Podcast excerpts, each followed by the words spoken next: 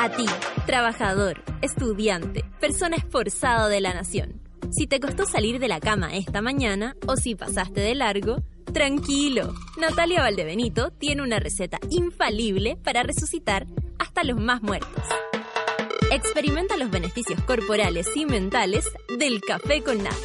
Bébelo con tus oídos. Arriba los corazones, que si despertaste como zombie, quedarás como mono. Porque así le decimos a nuestros auditores, pero con cariño. Con ustedes, Natalia Valdebenito.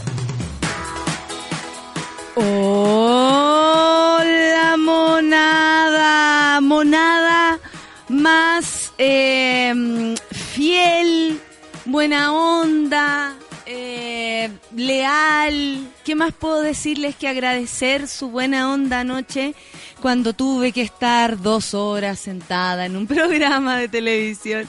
Y la verdad es que sí, los demás, eh, sin ustedes ahí detrás de las redes sociales, eh, a toda la gente que sea el trabajo, que yo insisto, no hay para qué, de defenderme en caso de que alguien ataque con ciertas cosas, no se preocupen, no se gasten, no es necesario. Eh, agradezco, por supuesto, que lo hagan, porque sé que lo hacen desde el corazón, pero también siento que les puede llegar mala onda y eso... Eh, no, no, no me parecería algo justo para ustedes. Eh, muchas gracias por eso, por estar ahí del otro lado. Eh, es maravilloso sentir y lo digo esto porque les puede pasar a ustedes también en el caso que tengan algo eh, importante alguna vez que hacer.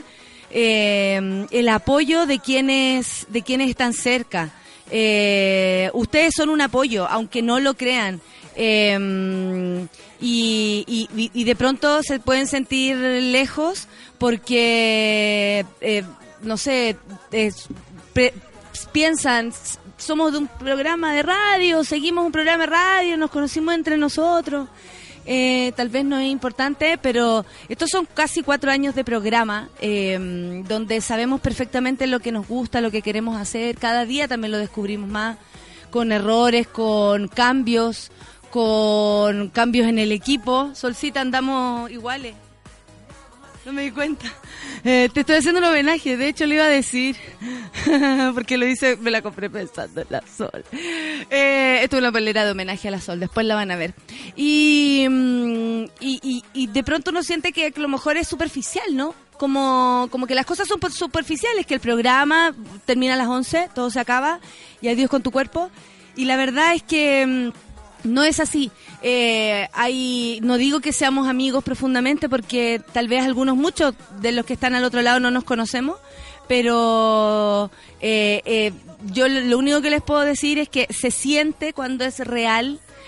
por último, ese momento real en el que tú tiráis buena onda y, lo, y porque lo sientes concretamente en tu corazón. Así que yo no puedo dejar de agradecer eh, la buena onda, que siempre lo hacen, pero anoche eh, de manera masiva y, y tan presente estaban ahí y de verdad, de verdad, o sea, no no se puede pasar por alto porque siento que gracias a eso también uno tiene ánimo a veces, eh, te levantáis y decís, no, pues no estoy sola, esto no es un trabajo que hago sola, lo hago con todos los monos y monas que están del otro lado, eh, mis queridas monas que me defienden abrazo partido y que a veces les llega cada, cada pachotada que ahí es cuando yo siento que no, no, es necesario y, y, no tienen que pasar por eso, eh, por mi responsabilidad o por cosas que yo diga.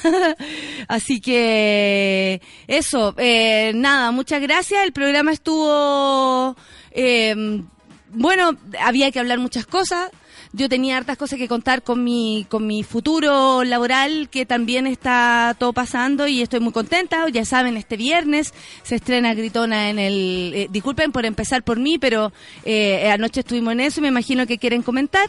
Y eh, coméntenme qué, pensaron, qué, qué, qué han visto también por mientras yo estaba en ese programa, qué estaba pasando. ¿Por qué no me cuenta? Porque uno cuando está en un lugar así de verdad que estás como en una cápsula. Y cuando sales te das cuenta que hay un mundo afuera. es terrible la vida de la televisión, ¿ah? hay que decirlo. Eh, ¿Qué pasó por mientras? Eh, parece que estaba Sebastián Piñera porque Curiosamente lo invitaron a los últimos programas. Yo ayer hice mi anticampaña, por supuesto, eh, muy respetuosa, sin duda.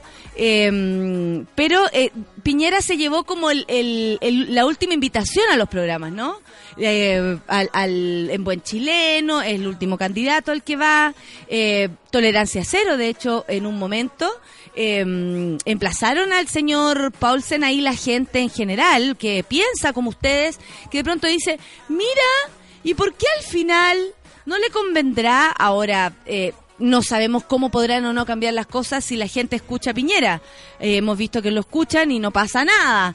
Eh, no hay reflexión, no hay autocrítica, no hay nada. Pero y el votante Piñera sigue ahí, firme junto al cañón, es eh, votando por quién está en contra de sí mismo. En fin, eh, eso, tenemos mucho que comentar esta mañana. Yo estoy aquí revisando los los em, los titulares de esta mañana.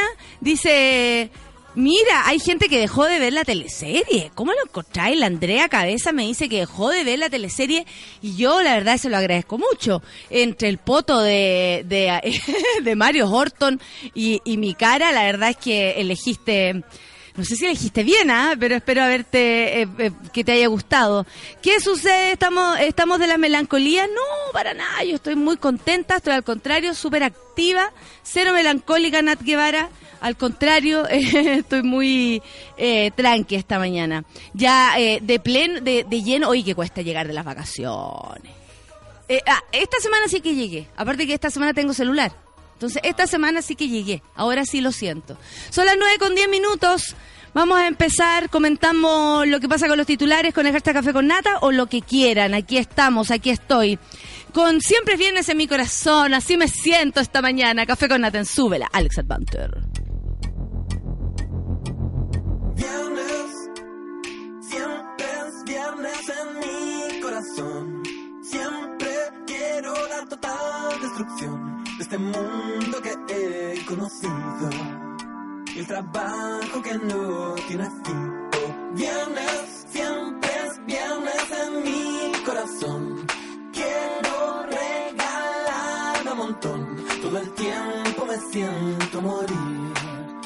Y el viernes puedo morir cada vez que me despierto.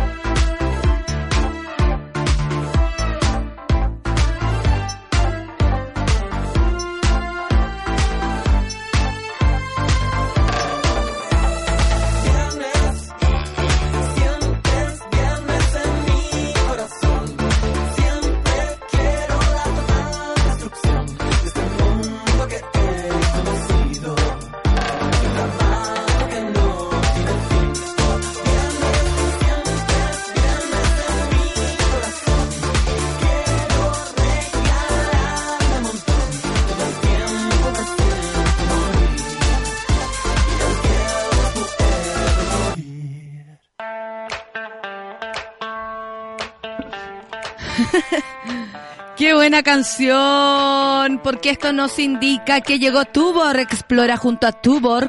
Los titulares del día de hoy exploran una nueva forma de abrir y tomar cerveza. Explora con Tuborg.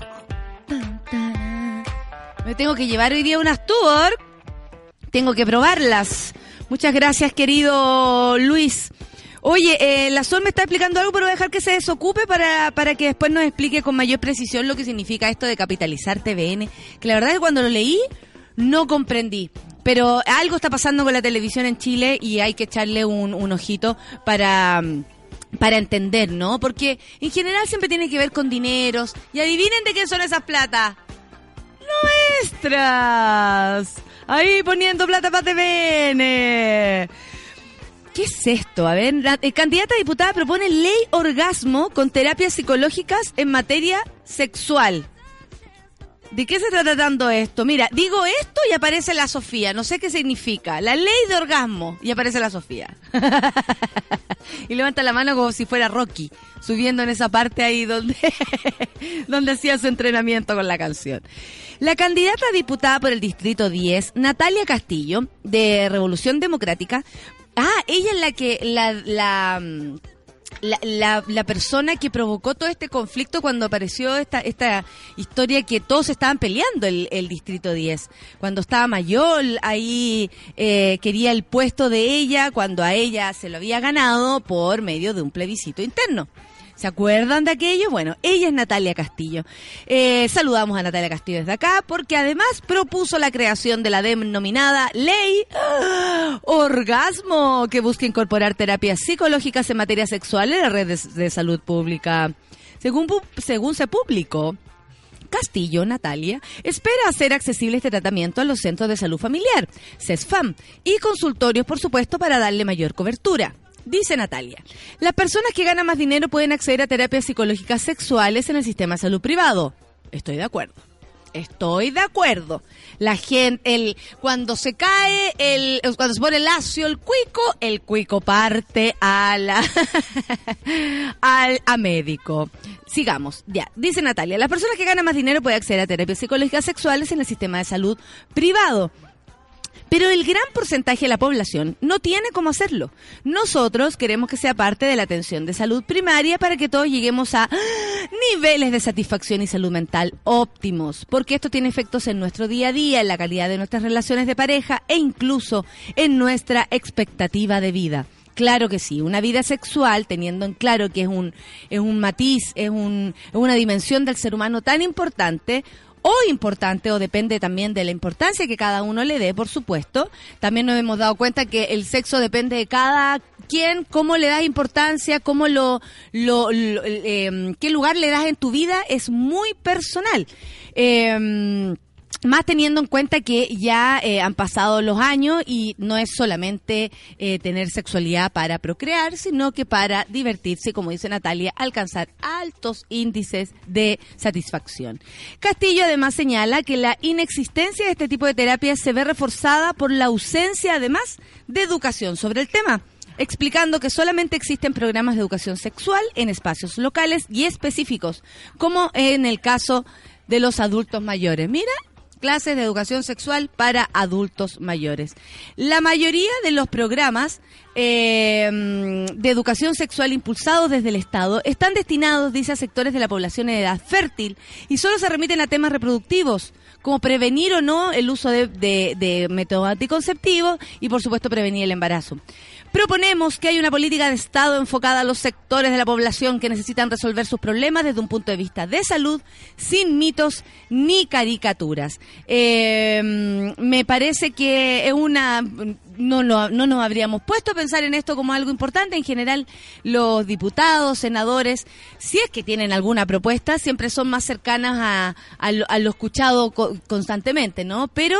Eh, sin irnos del tema, eh, por supuesto que la educación sexual es muy importante y está claro que depende de dónde vengas, el cómo la recibes. Eso también es cierto. Y, por supuesto, eh, lo importante que eso eh, después... eh, provoca que el ser humano ande por ahí feliz o no feliz, tranquilo o no tranquilo, saludable o no saludable. Yo creo que cada uno también tiene que saber cómo afecta el tener o no sexo en sus vidas. Porque la Sol me dice que a ella nada, nada de nada, no le afecta nada. Eh, y estoy limpiando tu imagen, Solcita, porque la cara que pusiste fue como eh, rostro del día del orgasmo. Y, eh, ¿te cachai? Rostro del día del orgasmo. Eh, es importante, por supuesto. No habíamos escuchado nada así de parte de algún diputado o senador. Vamos a ver qué pasa y si esto prende, ¿no? Se anuncian altas temperaturas para cinco regiones del país. Algunos dicen por fin, otros dicen me muera. La Dirección Meteorológica de Chile anunció que se registrarán altas temperaturas en cinco regiones de nuestro país, específicamente entre Coquimbo y el Maule. En su sitio web, el organismo indicó que entre el miércoles 8 y el viernes 10, el fenómeno se sentirá entre Coquimbo y Valparaíso. Calor. Que la condición se extenderá desde la región metropolitana hasta el Maule este viernes 10 y el domingo 12. En la región de Coquimbo las temperaturas máximas llegarán a los 30 grados en Vicuña, Ovalle, qué lindos lugares. Con Barbalá, que según Plaza Italia no existe, e Illapel. ¿Te acuerdas? Plaza Italia, un programa antiguo, decían que Corbalá no existía y la gente les mandaba el mapa con, Corba- con, con Barbalá. Iba gente de con Barbalá a decirle, no, si existimos. Y ellos decían, no, no, no existe. Les mostraban el lugar en el mapa, que era como Springfield, don- que no se sabe dónde está. Con Barbalá queda, por supuesto, la región central. Eh, la Serena, los termómetros marcarán 21 a 23 grados, o sea, va a estar un poco más eh, tranquilo que en Coquimbo. En tanto, en la capital eh, de la región de Valparaíso, la máxima ascenderán a 23 grados, eso sí, en lugares como La Ligua, San Felipe, allá donde vive nuestra querida Pancito, la calera, las máximas fluctuarán entre los 30 y 33 grados. Y por supuesto, la región metropolitana, el fin de semana se eh, esperan 31 grados. En los días previos, las temperaturas serán superiores a los 26. Y también se entregó un pronóstico similar para la región de O'Higgins, o sea, toda la gente, mi querido Chris, del departamento de Rancagua, también se tienen que preparar porque el calor llega ya, igual que a Linares, que llegamos este viernes con la gira sin miedo van a tener 27 grados entre el sábado y el domingo aproximadamente. Para que se vayan preparando, para que se hagan la idea, si alguien tiene un brillo, si alguien tiene el, el marri de alguien, etcétera. Twitter duplica el límite de sus mensajes a 280 caracteres. ¿Qué opinan ustedes? Yo considero que es una lata. Oye, qué latera. Mira, la si se que- apuró, que- se apuró para ponerse el- Yo el ayer vi mucho, mucho creativo diciendo, escribiendo, hoy, ¿qué puedo hacer ahora con estos 280 caracteres? No sé qué más escribiré porque es mucho. Como siendo gracioso, eh, ocupándolo. Eh, como, y ahora, ¿qué más tendré que inventar para ocupar estos 280 caracteres? Porque es muy largo. Y escribiendo un texto hacia...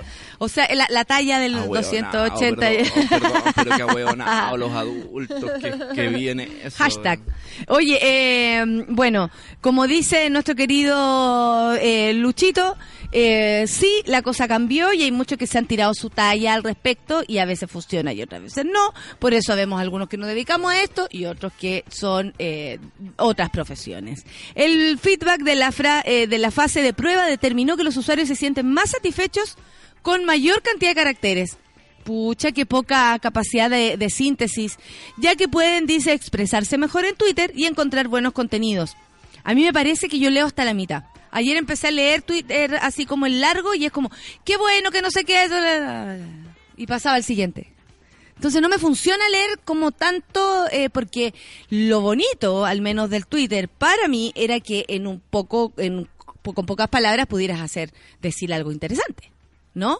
Eh, Sol, ¿tenéis calor? Está haciendo calor. Y yo no, me saco, me pongo, me saco, me pongo el Como, la idea es como generar titulares. Una Exactamente. información concreta, amplia, pero en poco, en pocas palabras.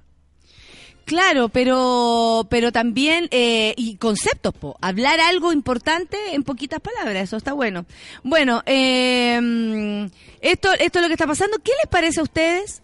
¿Les gusta la idea o no les gusta la idea de ampliar los caracteres del Twitter? A mí por lo menos me parece que no es necesario. Dice la matrona Clau que con 20 grados en La Serena están como muertos. Es como tener 35 por acá.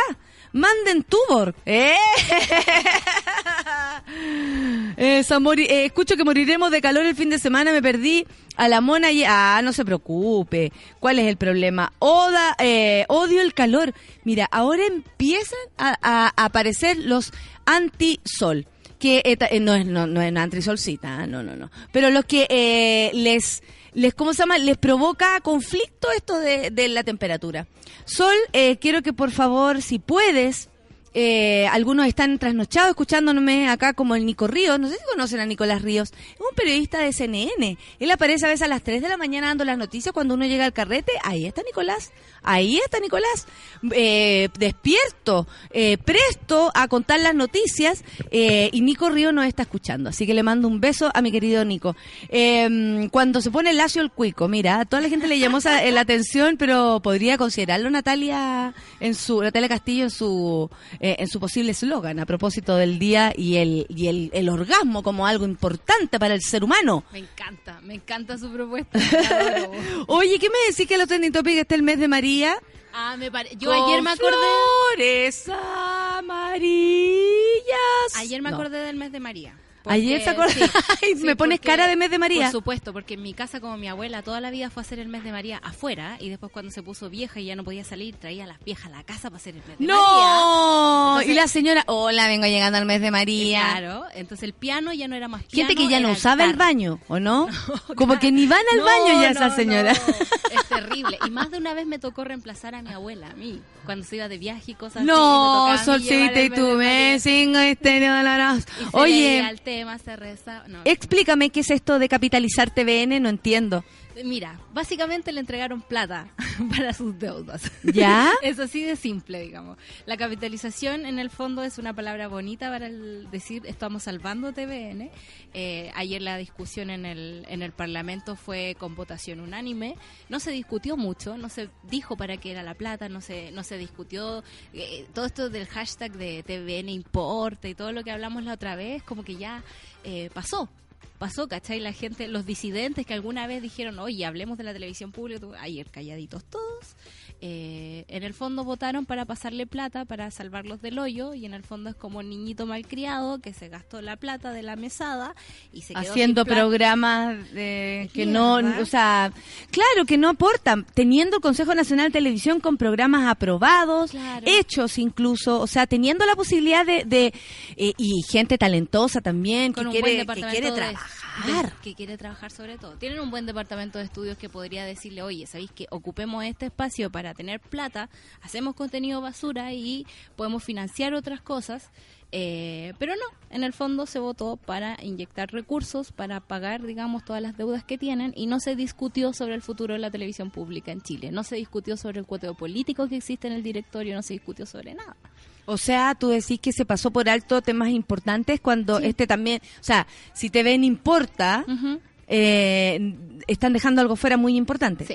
O sea, según tu percepción y, todo lo que no está. a la gente que quiere recibir un canal de televisión que, que siempre ha tenido como este eslogan de que llegamos a todos los chilenos, que por lo general son como banderas de batalla eh, que llevan gente muy carismática. ¿Cachai? No sé, pues Felipe Camilo Haga eh, lograba llegar a todas las personas. ¿Cómo se ríen? Excelente. lograba llegar a toda la gente. No sé, pues ciertos periodistas en el noticiario también llegan a todas las partes. Pero en realidad son esfuerzos como, no sé, pues como el de Antonio Quinteros, que se queda hasta última hora, ¿cachai? Son eh, talentos personales, Claro. son como eh, casos aislados que eh, a veces contenían todo, y, y disculpen la palabra repetida, eh, todo, eh, ellos contenían todo el contenido del canal. Claro. Por ejemplo, eh, Felipe Camiroaga en ese momento era quien representaba El la espíritu apertura, el espíritu social, esta conexión con la gente eh, común y corriente, claro. eh, como esta cosa sencilla, ¿no? Del chileno. Es como que él tenía en sí mismo eh, valores que contenían lo que TVN quería mostrar. Claro. Saliendo él, que heavy, sí. se fue todo al carajo. Porque tiene que ver con una imagen que se proyecta para afuera. Lamentablemente TVN no es una empresa estatal, es una empresa que recibe aportes del Estado, pero que en realidad funciona como una empresa privada, entonces eh, está súper amarrada, ¿cachai? Entonces un día puede tener un espíritu así como cívico y decir vamos a educar y vamos a entretener y vamos a hacer las cosas bien. Claro, pero Felipito contenía todas esas Todas cosas. esas cosas, ¿cachai? Todas esas cosas en un solo ser humano, donde quiera que estés, manifiéstate. Eh, pero al otro día tenían un hoyo económico y te ponen el reality, te ponen programas basuras para poder pagar los sueldos millonarios de la gente que exige sus sueldos millonarios eh, y no hay una política a largo plazo, no hay una política estatal de que yo diga, este es un tremendo aporte que tenemos nosotros eh, a la sociedad y lo vamos a ocupar de forma clara, digamos. No, no se hace eso. Entonces, ese es como el gran problema de Chile, ¿no?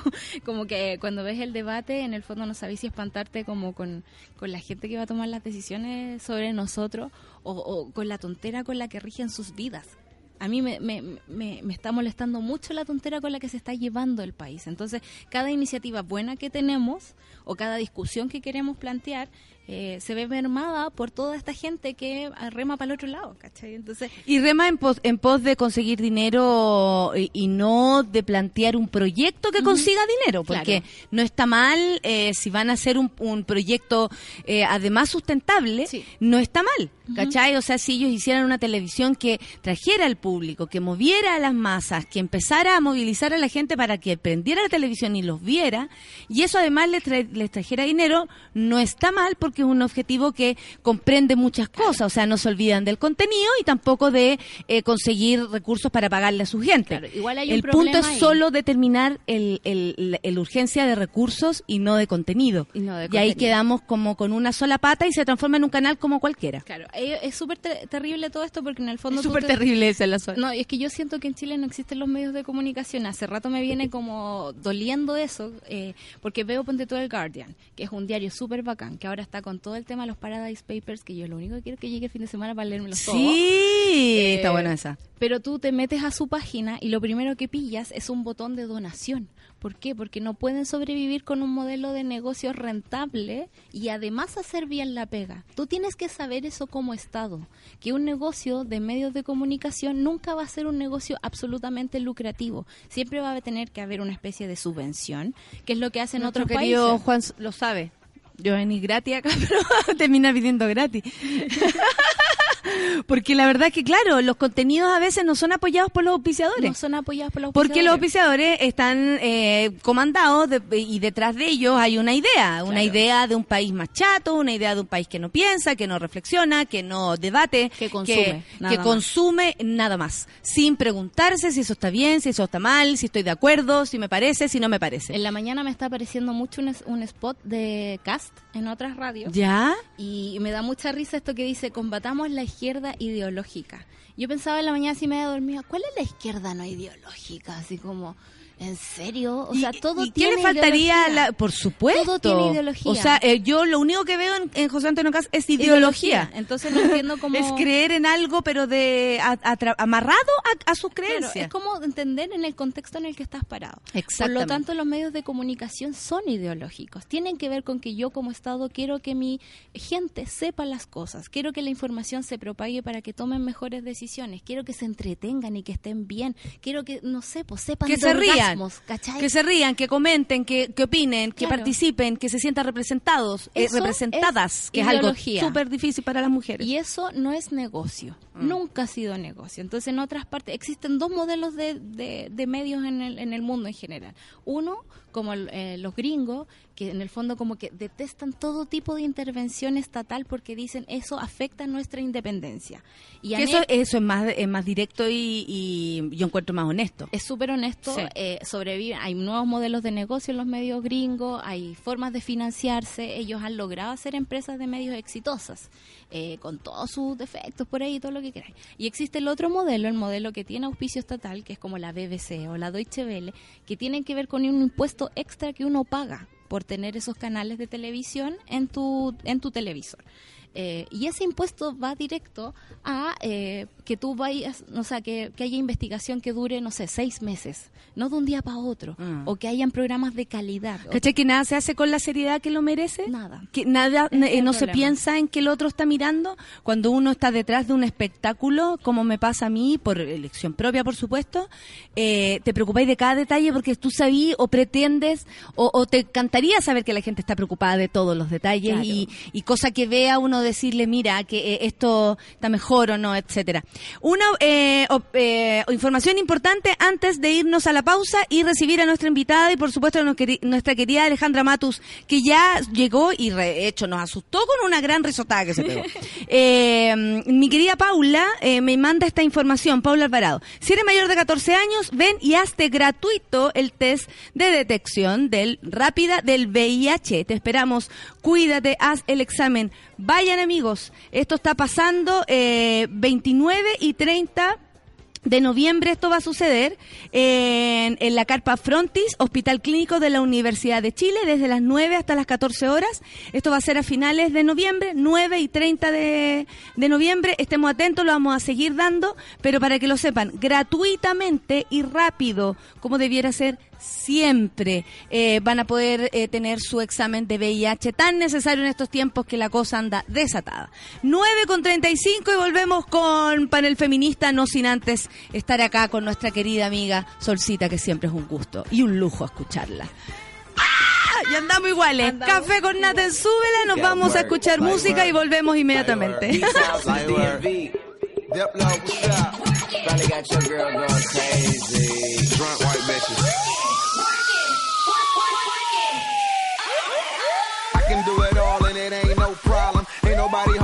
A nigga folklore. Bitch, I go hard, I'm ballin', I'm blow trotting. And my flow up, my nigga, I'm Mozart with it.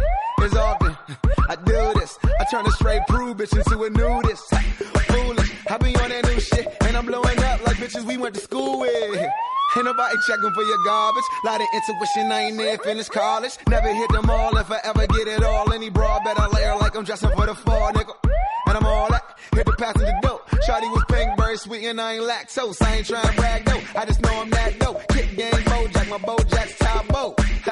And it ain't no problem. You race to these bras, I relay them, baton them. Bitches in here one thou. But when you step out, why the bitches run out? Set down.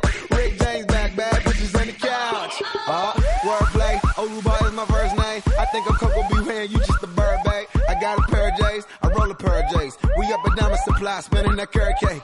Let them marinate. You forever late. A million home sellers couldn't find a real estate. Slight work, slight work. The wrong drink, the right work.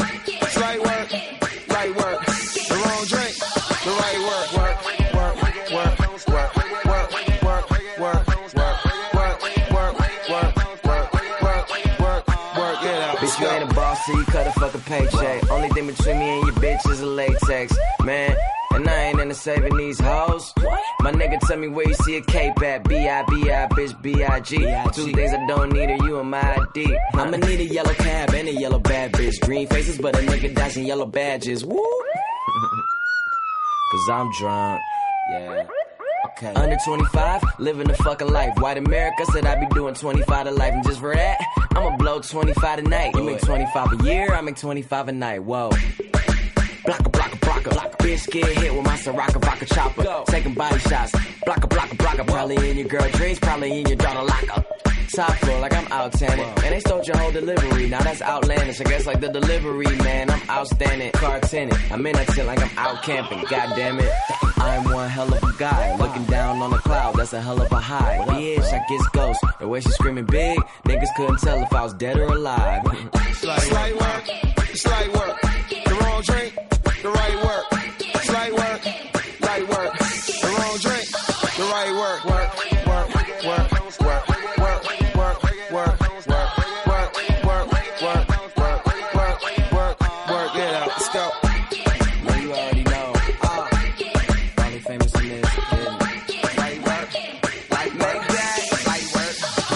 Work, light work, light work, light work, light work, work, Work. light work, light work. D-Town Light work.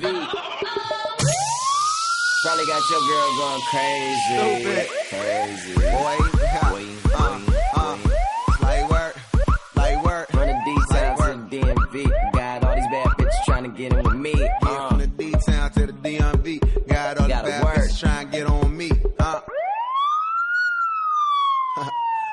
CID.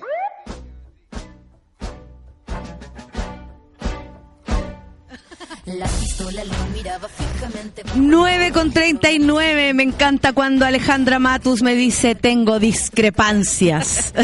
¿Cómo le va Alejandra Matus? Muy bien, muy bien. Bienvenida a nuestro panel feminista. Le mandamos un saludo a nuestra Andrea Ocampo, que esta mañana no vino, lamentablemente para nosotras, ¿cierto, Ale? Muy lamentable. Muy lamentablemente. Porque aparte que no hemos hecho la junta de No, las no, no tres. hemos logrado juntarnos en de las tres rato, campeonas. sí. Oye, eh, ¿y cómo estuvo el lanzamiento? Me contabas que perfecto. El primero de noviembre se lanzó el libro Verdades y mitos de la de las AFP en Chile. Sí. ¿Y qué tal? ¿Cómo ha sido el, el feedback? Fue muy bueno, muy me sentí muy honrada porque lo presentó Patricia Politzer. O sea, primero que nada es súper agradable como autor cuando los presentadores leen el libro. Que ya ¿Ha sucedido que ha no? sucedido, no sucede, sucede con frecuencia. ¿En serio? Sí, o que se leen así como fast track. no. Como Eh, atrás en el sí. las páginas azules, nada más. sí. Pero los leyeron, llevaron sus presentaciones y la Patti Politzer eh, se mm, comentó la parte más política, ¿no? La, la- los debates entre José Piñera y, y, y Pinochet y que contados en la voz de Patricia Politzer sonaban muy divertidos, muy entretenidos. Y el otro presentador fue András Utov, economista de, de la CEPAL, que yo estaba muerta de miedo porque yo decía, este señor a lo mejor va a decir, ¡es ignorante! Ah, Ay, pero claro, invitado y todo, te puede tratar así un pero por- invitado. sí, también ha sucedido. También, También ha sucedido, como me invitaron a este libro que no me gustó. ¿algo Claro, no, sí. Este libro es un pedazo de Oh, pip. Así. Ha sé, sucedido, ¿no? oh. Si ha sucedido, si uno no le dice al. Uno invita al presentador, pero no le dice lo que tiene que decir, pues lo deja No, en por libertad. supuesto que no. Entonces uno está ña. ¿qué va a decir? Eh, Qué divertido, pero eso no te pasará a ti jamás. No, sí puede pasar. A no ser sí, que todos invites a, todos la nos puede pasar, a, la- a- a tu todos amiga, a la vieja Eh, que te Claro, porque yo además a él lo había entrevistado una vez, no hay como vínculos de amistad, de nada que, que yo pudiera decir. Como confiar o- como o- o- chantajearlo, así como, no te invito más a mi casa. Ah. No, pero o, o Claro. por último saber Confiar más o menos por dónde va a ir su mente, va. su mente, claro. Eh, pero hizo una presentación bellísima y, y además eh, validando lo- los hallazgos del libro desde la disciplina de la economía, lo que para mí era fundamental, digamos. Entonces, Ah, Ale, qué gusto y qué honor bueno, tenerte sí, siempre bueno. cerca, eh, más saber que, que bueno, que, que estáis rodeados, nosotros debemos ser las personas más ordinarias con las que se rodea Alejandra no te creas, no, No no te conoces, creas. no conoces mi guachaquismo, no. No estáis ni cerca de ser la más ordinaria, pero ni cerca. no estáis ni cerca de ser la más ordinaria, me dice. No estáis ni No por te el creas, lado. no te creas, no te creas.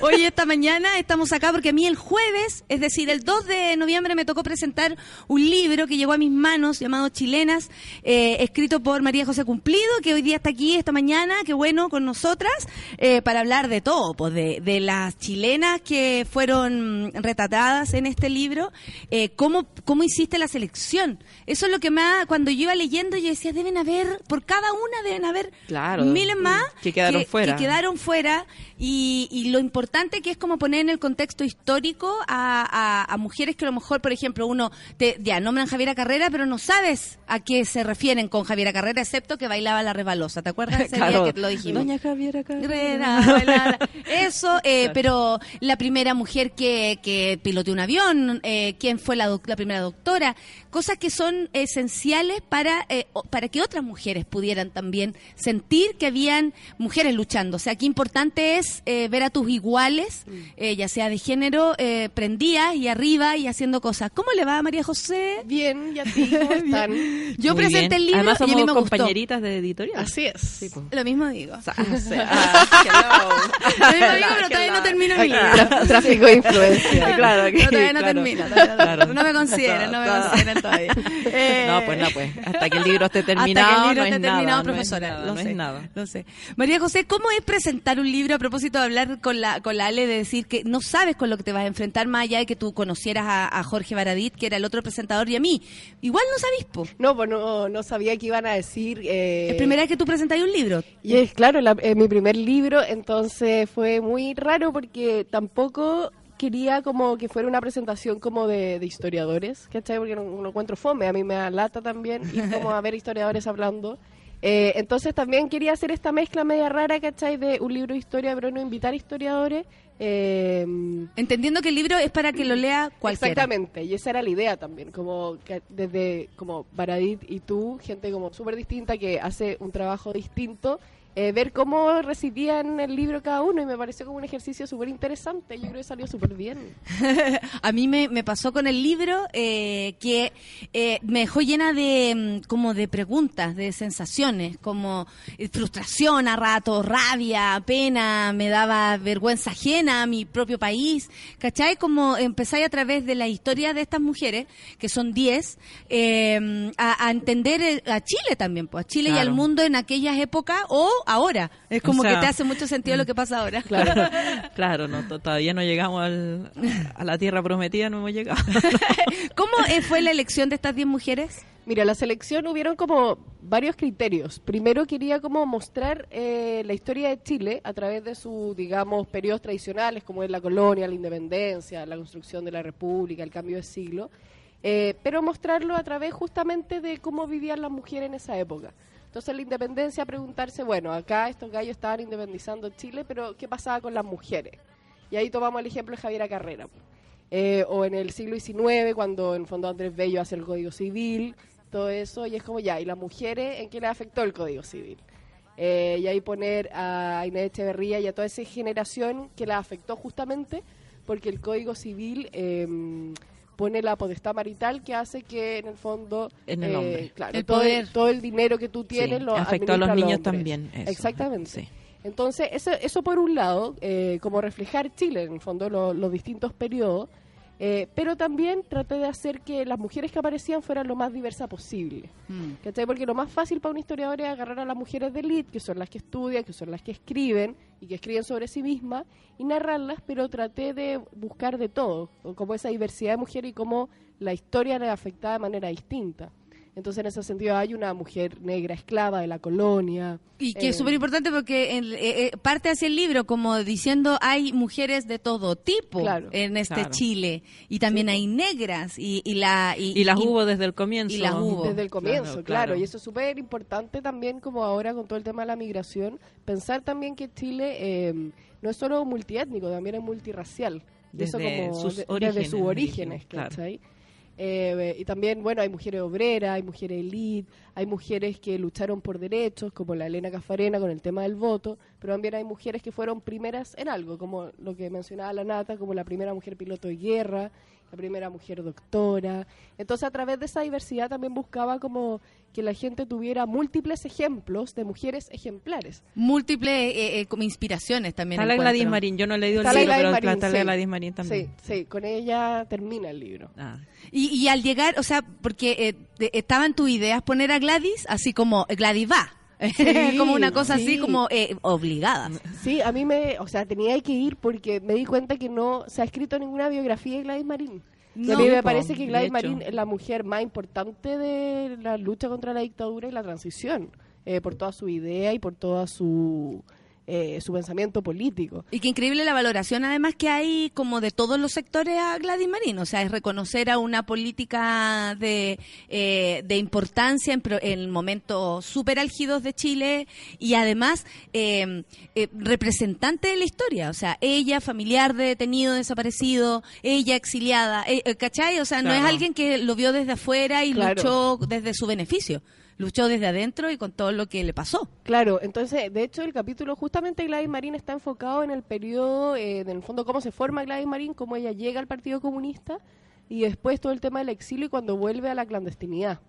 ¿No? Claro. Que de repente son temas como que me he dado cuenta que Y son el tema muy- de la maternidad también, de Sí, cómo, claro. claro. de tener que dejar a los hijos. Claro, sí. porque ese, fíjate, un tema que se repite, como el costo Sí. personal. Javiera Carrera tiene que dejar a su familia, la Gladys Marín. Violeta Parra en algún Sí, momento, Violeta claro. Parra también. Claro, claro. entonces son temas de mujeres que se van repitiendo. ¿no? O, o- o- y ahí nos viene la pregunta, como, ¿es posible lograr algo o aquí, en aquella época? Pues si ahora es difícil, eh, para ti, por ejemplo, con Claro. ya libros, ya trayectoria, eh, eh, se- sentarte a escribir un libro solamente porque tienes hijos y una familia, un compromiso, compromiso Claro. de vida, Es de un- vida. Es un desde que ya eh, por la todo. manera en que la sociedad está organizada, eh, eh, te, pon- te impone una carga distinta al hombre. O sea, mis colegas creadores o escritores o nuestros colegas eh, tienen un desde distinto. Mm. Por, no porque no tengan hijos, también los pueden tener, Sí. pero la carga, la responsabilidad es de la mujer y por Sí. mucho que uno, en términos individuales, por ejemplo, en mi caso, yo... Que se me- repartan las cosas. Nos repartimos las cosas, igual es mi responsabilidad, digamos, en términos sociales. En Si términos- yo, claro. claro, si al niño le pasa algo, cuando yo estoy, no sé, presentando el libro, el niño se accidentó, se enfermó y alguien lo tuvo, ¿a quién le van a echar la culpa? A Claro. mí. Claro, ese es el tema. Bueno, sí, estás pues, es el- presentando tu libro. Claro, que, que- claro, o sea, ¿Cómo ¿cómo, se se, te ocurre? ocurre? Y los niños. Ah, te fuiste un viaje y los niños. Mala madre. Mala ¿Y- madre. ¿Y, qué hicieron los ¿Y qué niños? hiciste ¿De dónde vinieron las niñas? ¿Y cachado que le preguntan ¿Qué eso? a? ¿Y qué te si lo- tienen padre. Si el padre los ama, los quiere igual que yo. Los quiere. Y así como, mm. ¿Quieres que vaya a ayudar a Beto? Sí, en serio, gente súper buena onda, así como... Te llamo al Beto, lo, lo- lo- ¿crees que lo, lo necesita ayuda? Entonces se la puede lo más bien. Ojalá que Beto no tenga que recibir- recurrir a nadie. Qué increíble, Sí, el desde. el Claro, estas mujeres tuvieron que plantearse eh, la eh, con, con esa situación, además en tiempo en que era aún más. En si que ahora le- no además bajaba que legalmente la mujer era inhábil Era como un niño, muchas cosas, claro, no podía manejar no podía plata. manificar plata no podía Sí. tomar decisiones financieras no podía eh, Ahora, lo otro interesante, como más allá de que claramente hay cosas que se ha avanzado, que ha cambiado, también hay temas como que continúan. Por ejemplo, hay un capítulo que es de una mujer que se llama Esther Valdés, que era una mujer obrera a pri- pri- principio de siglo, que hace un diario eh, obrero para demandas en fondos laborales, pero ella le agrega esas demandas generales, como el, el tema regular el horario de trabajo, los temas particulares de las mujeres. Y ella señala que una de las razones de por qué hay que rebajar el horario es porque las mujeres, al quedarse de noche en la fábrica, eh, son, vi- van a ser víctimas de acoso sexual. o sea súper Y adelantada eso es tema, claro, no solamente tarde. adelantada también lo vivían en ese tiempo claro. Exactamente, y son temas en el Claro. fondo que siguen permanentemente y que no se han solucionado. no se han solucionado para nada Claro. O sea, Eh, eh, em- eso- estamos en el momento en que se está develando Sí, ahí es donde viene la frustración cuando Claro. tú lees este libro. Claro. Cuando Sí, empecé bueno, a darte cuenta estamos, que claro. había una mujer que está, tenía ganas de conversar sobre esto, de plantear, oye, por cuidado no tenemos que salir para que nos vaya bien, ¿no? Para que mañana nos enfrentemos Claro. de manera buena al, al trabajo. La idea es que no lleguemos violadas en la noche. Claro. y, y resulta que no se entiende así, porque más encima, el poner ese tipo de, de, reque- de requerimientos, de indicaciones, ofende. Y lo sigue haciendo. Sí, o sea, po. en ese minuto era tratar a todo el mundo de abusadores o acosadores o violadores. Sin embargo, tú lo dices ahora y es lo mismo. Es lo mismo, O sea, es se como, siguen no todos somos iguales. Eh, está en esa constante como, como no reconocer que de verdad, eh, si no son todos, sin duda es un gran Existe, número de hombres que lo alto, hacen. claro. Oye, y la que, gente- y que normalmente nadie sabe de antemano quién es y quién va a ser, digamos. Ojalá Eh, no eh, suceda, que si ojalá no suceda, pero tú no sabes, o sea, no sé, pues Kevin Spacey, un actor súper amado, adorado, idolatrado, Claro. eh, que uno en su mente no está en tu prototipo del gallo abusador. Me llama la Pero- atención igual... Hablemos de eso, ¿ah? Sí, Hablemos sí. de eso. Me llama la atención que en Chile todavía no, como que no está pasando a nivel como de Todavía no, televisión. todavía no se abre, pero el tema está ahí, ya Pero existe. está ahí. existe. ¿Ustedes tienen la sensación de que todos van a caer en algún momento? Mm, yo Hoy, tengo- mañana, pasado. Yo tengo que la sensación de que el poder masculino en Chile es más fuerte que en Hollywood. Eh, eh, y entonces muchas mujeres que han sido acosadas, su, su actual posición profesional, No les hay permite, menos mujeres además en esas posiciones, eh, corren riesgo. O sea, esa mujer, ¿cuál va a ser la primera que va a salir y va a denunciar con su cara, con su rostro, esto me pasó? Porque además de partida no le van a creer, van a decir, ah, claro, ahora lo ¿Y por qué después ¿por de qué tanto hablaste? ¿Y tiempo? por qué?". Pero es que Claro. también cuando sale una, en el fondo lo complicado es cuando sale la primera, porque después detrás empiezan a salir como todas las otras. que esa es la idea, ojalá sean- El, el- el grupo ya te, te contiene Claro, por sí mismo. claro. La- por eso el problema es la primera. Es la primera, claro. Y con todo, claro, lo, lo valiente que tiene que ser para Lo valiente, bancarse, lo- lo- y- y ser la, lo- la, la locomotora. Claro, y lo fuerte no solamente para salir, sino que después para contenerse, para, para ser acogida, para tener un, un- un grupo de, de- Porque lo más difícil es después soportar esa tensión y esa presión de que todo el mundo te va a atacar, te va a decir... eh, Y, y poniendo en, en evidencia algo tan terrible como un abuso sexual o, o un acoso. O sea, estás hablando de algo que te hicieron a ti y tú Mm. vas a tener que hacerte responsable porque Claro. si ustedes lo piensan bien, todos hablan de la afectada. Oye, ¿por qué lo hizo? ¿Por qué después de tanto tiempo? Claro. ¿Qué le habrá pasado? ¿Qué hizo? Ella quería estar ahí por Claro. algo y todo lo que ha ¿Y cómo ganado. Una lista de cosas y sí. no hablamos del abusador. Y lo Claro. dejamos fuera del tema Claro. y dejamos de hablar de quién es la persona, que por qué lo hizo, cuántas historias Ahora, tiene. las personas en Chile, que, los casos que yo conozco, que son Sí. bastante prominentes, no creo que vayan a pasar colado. Mm. ¿Usted sabe de algo? O sea, yo conozco casos de gente que es acosadora, así, crónica. Exactamente. En- sí, figuras de televisión, acosadores crónicos. Pero claro, no soy yo Alejandra que hacer- siempre nos deja Claro. así, oye. no soy Sí, yo la que deja ahí como- no soy yo la que tiene que hacer la denuncia, sino la que tiene Por que hacer la denuncia son las víctimas, digamos, no me puedo Eso- no puedo reemplazar Sí. ese papel. Sí, Pero no sé, pues pienso que que es una labor también de los medios de comunicación. O sea, Claro, esa sería mi pauta Mm. Si yo estuviera... Sí. Y no es un tema de espectáculo, ¿cachai? Porque se, ¿dónde vamos a poner el tema? Ah, es heavy eso. Sí, sí. pues, ¿dónde lo vas a Entretención, entretención. Entretención. ¿Y dónde Claro. el tema también salió en Estados Unidos en las secciones de show business? Claro, como esta salió- idea que es un claro, cagüín, que es un pelambre, que claro, que es como- como es entre las vid- de- vidas de las celebridades. Claro. Se curó en una fiesta. Se ah, casaron. se casaron. O sea, la acosó, la violó como parte Claro, de- tomó parte de... Y que no va a salir en las justamente- páginas policiales o nacional o no Mm. sé. Claro. Y es justamente esa idea de que es un, en el fondo, al aparecer ahí como la vida privada de la estrella, es la idea de que el acoso es un asunto que se resuelve en privados. Claro.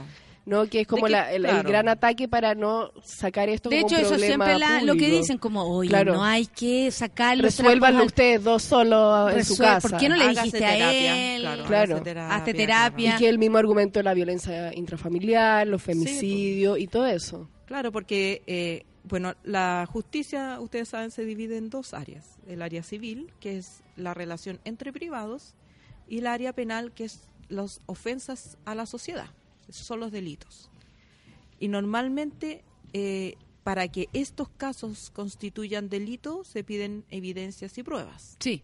Entonces, si el acoso no llegó a una violación. si Que en ese minuto que- no que se dijo nada. Claro, que en ese minuto se dijo nada, que no hubo pruebas, entonces no va a llegar al área penal. Entonces, ese es como el camino fácil Mm. de los medios para dejarlo como una relación entre privados. Bueno, ahora he escuchado, por ejemplo, a otros escritores también haciendo defensa en voz de unas eh, eh, columnas que han escrito unos gringos, dándole como el principio de inocencia por sobre todo. Eh, por ejemplo, si yo acuso a cierta persona que me acosó, el principio de inocencia es lo que tiene que guiarse y en una en una en un país decente, eso decía la, la columna, un gringo, en un país decente, lo primero sería el principio de inocencia. Y ahí aparecen todos los hombres a opinar y decir que esto de, eh, tú sabes de lo que estoy hablando, esto es una moda. Esto es una moda, decir las cosas, es una moda Hollywood y su moda de andar hablando de los abusos.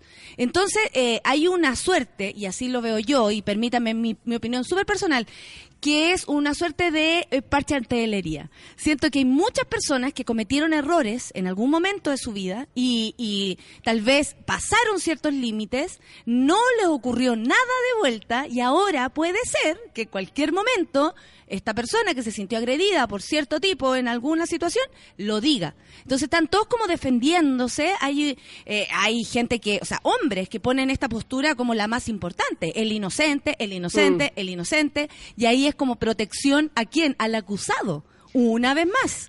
Claro, y dejar en desprovisto a la víctima. Más allá de que eso es cierto, ¿ah? son que no sé. distintas áreas y, y yo siempre digo que es importante hacer la distinción de que en la labor de la justicia es hacer justicia, ¿cierto? Y hay verdad judicial cuando, cuando una cierta denuncia se puede demostrar, pero esa es labor de la justicia. La labor de la sociedad es conversar sobre muchas otras cosas y no necesariamente cosas que llegan a la justicia. Hay a veces delitos que todavía no se han configurado y que no vamos a hablar de eso.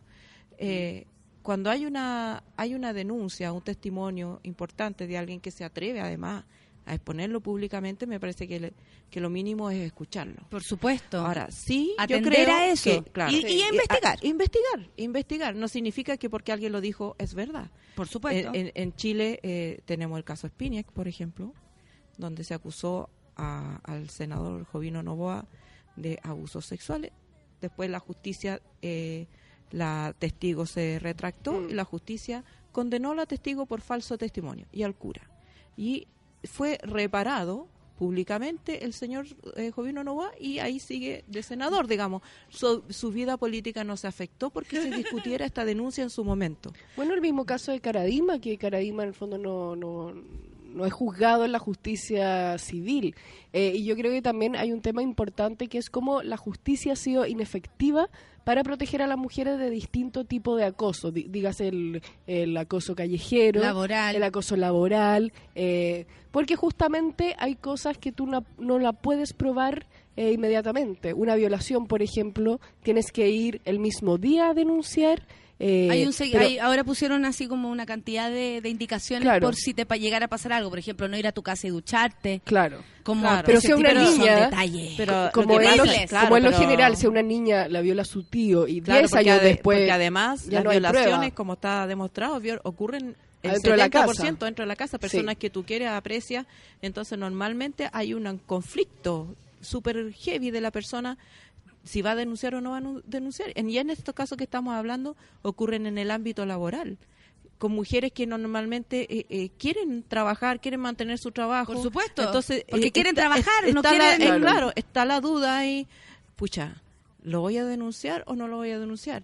¿Qué me va a pasar? Que ha Claro, pasado hay muchas una veces vulnerabilidad más claro. generalizada. Entonces, ha pasado que mujeres hacen las denuncias y después las echan.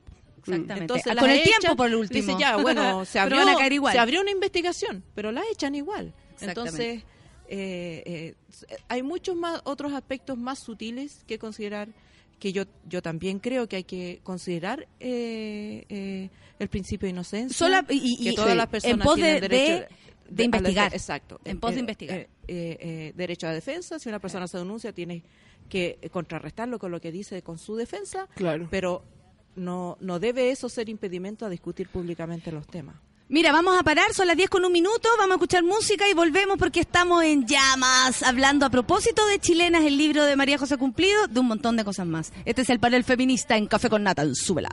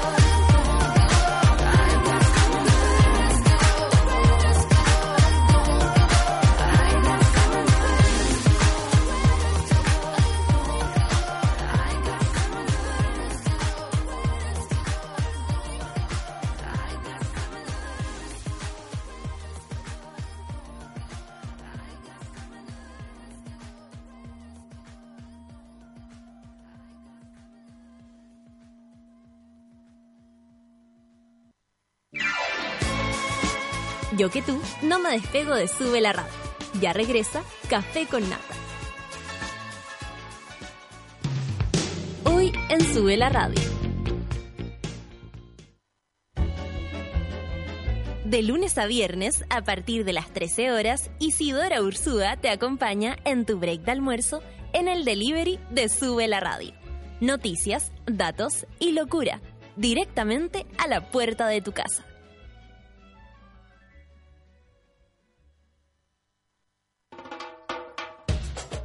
Tenemos un lado poco OCDE y en No es nada la feria saben perfecto cómo explotarlo. Actualidad, humor, música y espíritu de señora. A las 3 de la tarde por Sube la Radio.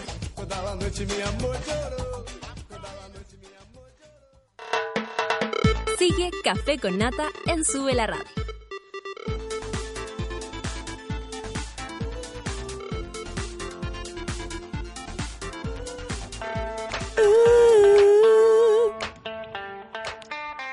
Estamos acá. Explora junto a Tubor la mejor música para esta mañana y de este panel feminista. Explora una nueva forma de abrir y tomar cerveza. Explora con Tubor. También les tengo que contar que Fauna Producciones presenta Fauna Primavera. 11 de noviembre en Espacio Broadway. No te pierdas la séptima versión de uno de los festivales más importantes del país. Más de 14 horas de música en vivo a partir del mediodía en cuatro escenarios al aire libre. Phoenix y se. Yo la tengo The Black Angels y más. Ya lo sabes. 11 de noviembre, Fauna Primavera. Compra tus entradas a través del sistema Punto Ticket. Produce Fauna. Y el vuelo Expo WID 2017 con destino Parque O'Higgins está por aterrizar. El próximo vuelo 1, 2 y 3 de diciembre se realizará en la sexta versión de Expo WID. Conferencias, diferentes zonas y más de 100 expositores te esperarán con ofertas irrepetibles. Lo último en cultivo, nuevas tecnologías y más. Show en vivo de portavoz, Bronco Yote, Moral Distraída y Movimiento Original estarán este año en el Nirvana Stage. Qué nombre de escenario. Asegura tu asiento en la Feria del Cáñamo de América. Tickets en venta a través de Ticket Pro. Chile. Harta invitación, harto escándalo. Tenemos de todo este fin de semana. Eh, estamos en el espacio feminista, en nuestro panel feminista, querido panel feminista de acá de, mm, de nuestro eh, programa, con María José Cumplido a propósito de su libro Chilenas, hablando además de acoso, se nos meten todos los temas. Qué increíble que cuando uno habla de temas de mujeres, aparece este. Sí, claro. Está todo unido. En el Aparte que es todo parte de. Eso era lo que a mí me pasaba con el libro, que el, eh, como que tú te empezabas a imaginar, o sea, si además les costaba con todo lo que eh, con todo lo que decía, además del contexto. O sea, eh, Claro. que eso no estaba como bueno y además ella tuvo un hermano que una vez le hizo y, su tío. Y, o sea, Bueno, no sí, estaba el en Chile, contexto así claro, como... Y en Chile tenemos eh, una cultura constitucionaria de, de, de- de reconocimiento al derecho del hombre a acosar a la mujer. Mm. Eh, incluso en el, en el campo este el derecho de pernada, que era el derecho del patrón a violar a la novia del inquilino antes de casarse. Claro, y también como hay- de probar como, Como de probarla. Eh, de, de probarla, ella Mm. tenía que perder la virginidad con el patrón, no con el. o sea siempre la, sexualidad de la mujer como moneda de como cambio moneda de cambio y, y digamos y por mucho que ellos no quisieran digamos si querían mantenerse trabajando y era, era como eh, eh, parte de la cultura del campo el patrón tenía este derecho podía ejercerlo o no pero normalmente en isla en isla de Pascua también pues el, el- el El que ganaba el que ganaba se ganaba una niña virgen. Es como Claro, y todo eso luego devino en la clase alta en el tema después de perder la virginidad, que los niños, los adolescentes perdieran la virginidad con la nana. claro. Eh, y de hecho hay un artículo que hizo un historiador que se llama Cristian Gasmuri que habla justamente de eso, eh, desde su experiencia, cómo estaba tan naturalizado eh, este actor. Claro. Eh, de que el padre en el fondo te decía como bueno acá está tu nana eh, tienes que perder la virginidad y usted que hace el aseo en mi casa tiene que Obvio, además tiene que tener hacer su- servicio. entre sus funciones claro qué fuerte sí pues súper Qué fuerte, heavy. súper heavy. Oye, eh, hablando de la historia de Chile, ¿cómo? eh, porque me estaban preguntando, ¿de qué edad? eh, me preguntaban si una niña de 15 años podía leerlo. Por Sí. supuesto que sí. Sí, el libro, el libro está escrito justamente como para divulgar lo más posible esta historia. A mí me parecía como que lo más importante era que estas mujeres, algunas conocidas, otras no tanto, se conocieran aún más y, y cada persona en el fondo pudiera entender un poco la historia de las mujeres. La historia o preguntarse por qué hoy día podemos votar, que no fue, nadie vino a decirte, oye, oh, se me olvidó darte... el derecho, Claro, oh, oh, se me no olvidó. sería bueno que las Sí, mujeres votaran, claro, fíjate. sino que, que todo fue una lucha permanente de eh, juntarte tú con tu amiga en un espacio a público, a educarse. educarse. Entonces, en ese sentido, el libro se escribió para que lo pueda leer una niña o un niño también, muy importante. Muy, Muy importante. De, de 11 años para arriba, eh, en- de distintos niveles de conocimientos también.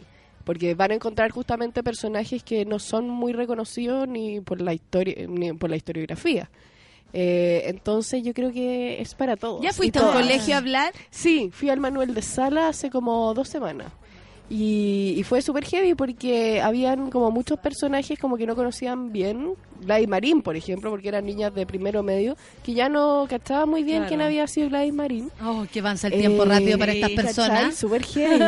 y ya hablamos mucho de, de esos temas, que como que podían reflexionar, que es la idea, a través de esta historia. Y me hablaban mucho de todo el tema, claro, el acoso, también me hablaron mucho de lo que les afectaba a ellas como adolescentes, que es todo el tema de la publicidad y esta como demanda constante que la mujer tiene que ser flaca, bonita, eh, buena madre, La buena para el cosificación y el cuerpo y todo claro, eso. rubia, claro. Claro.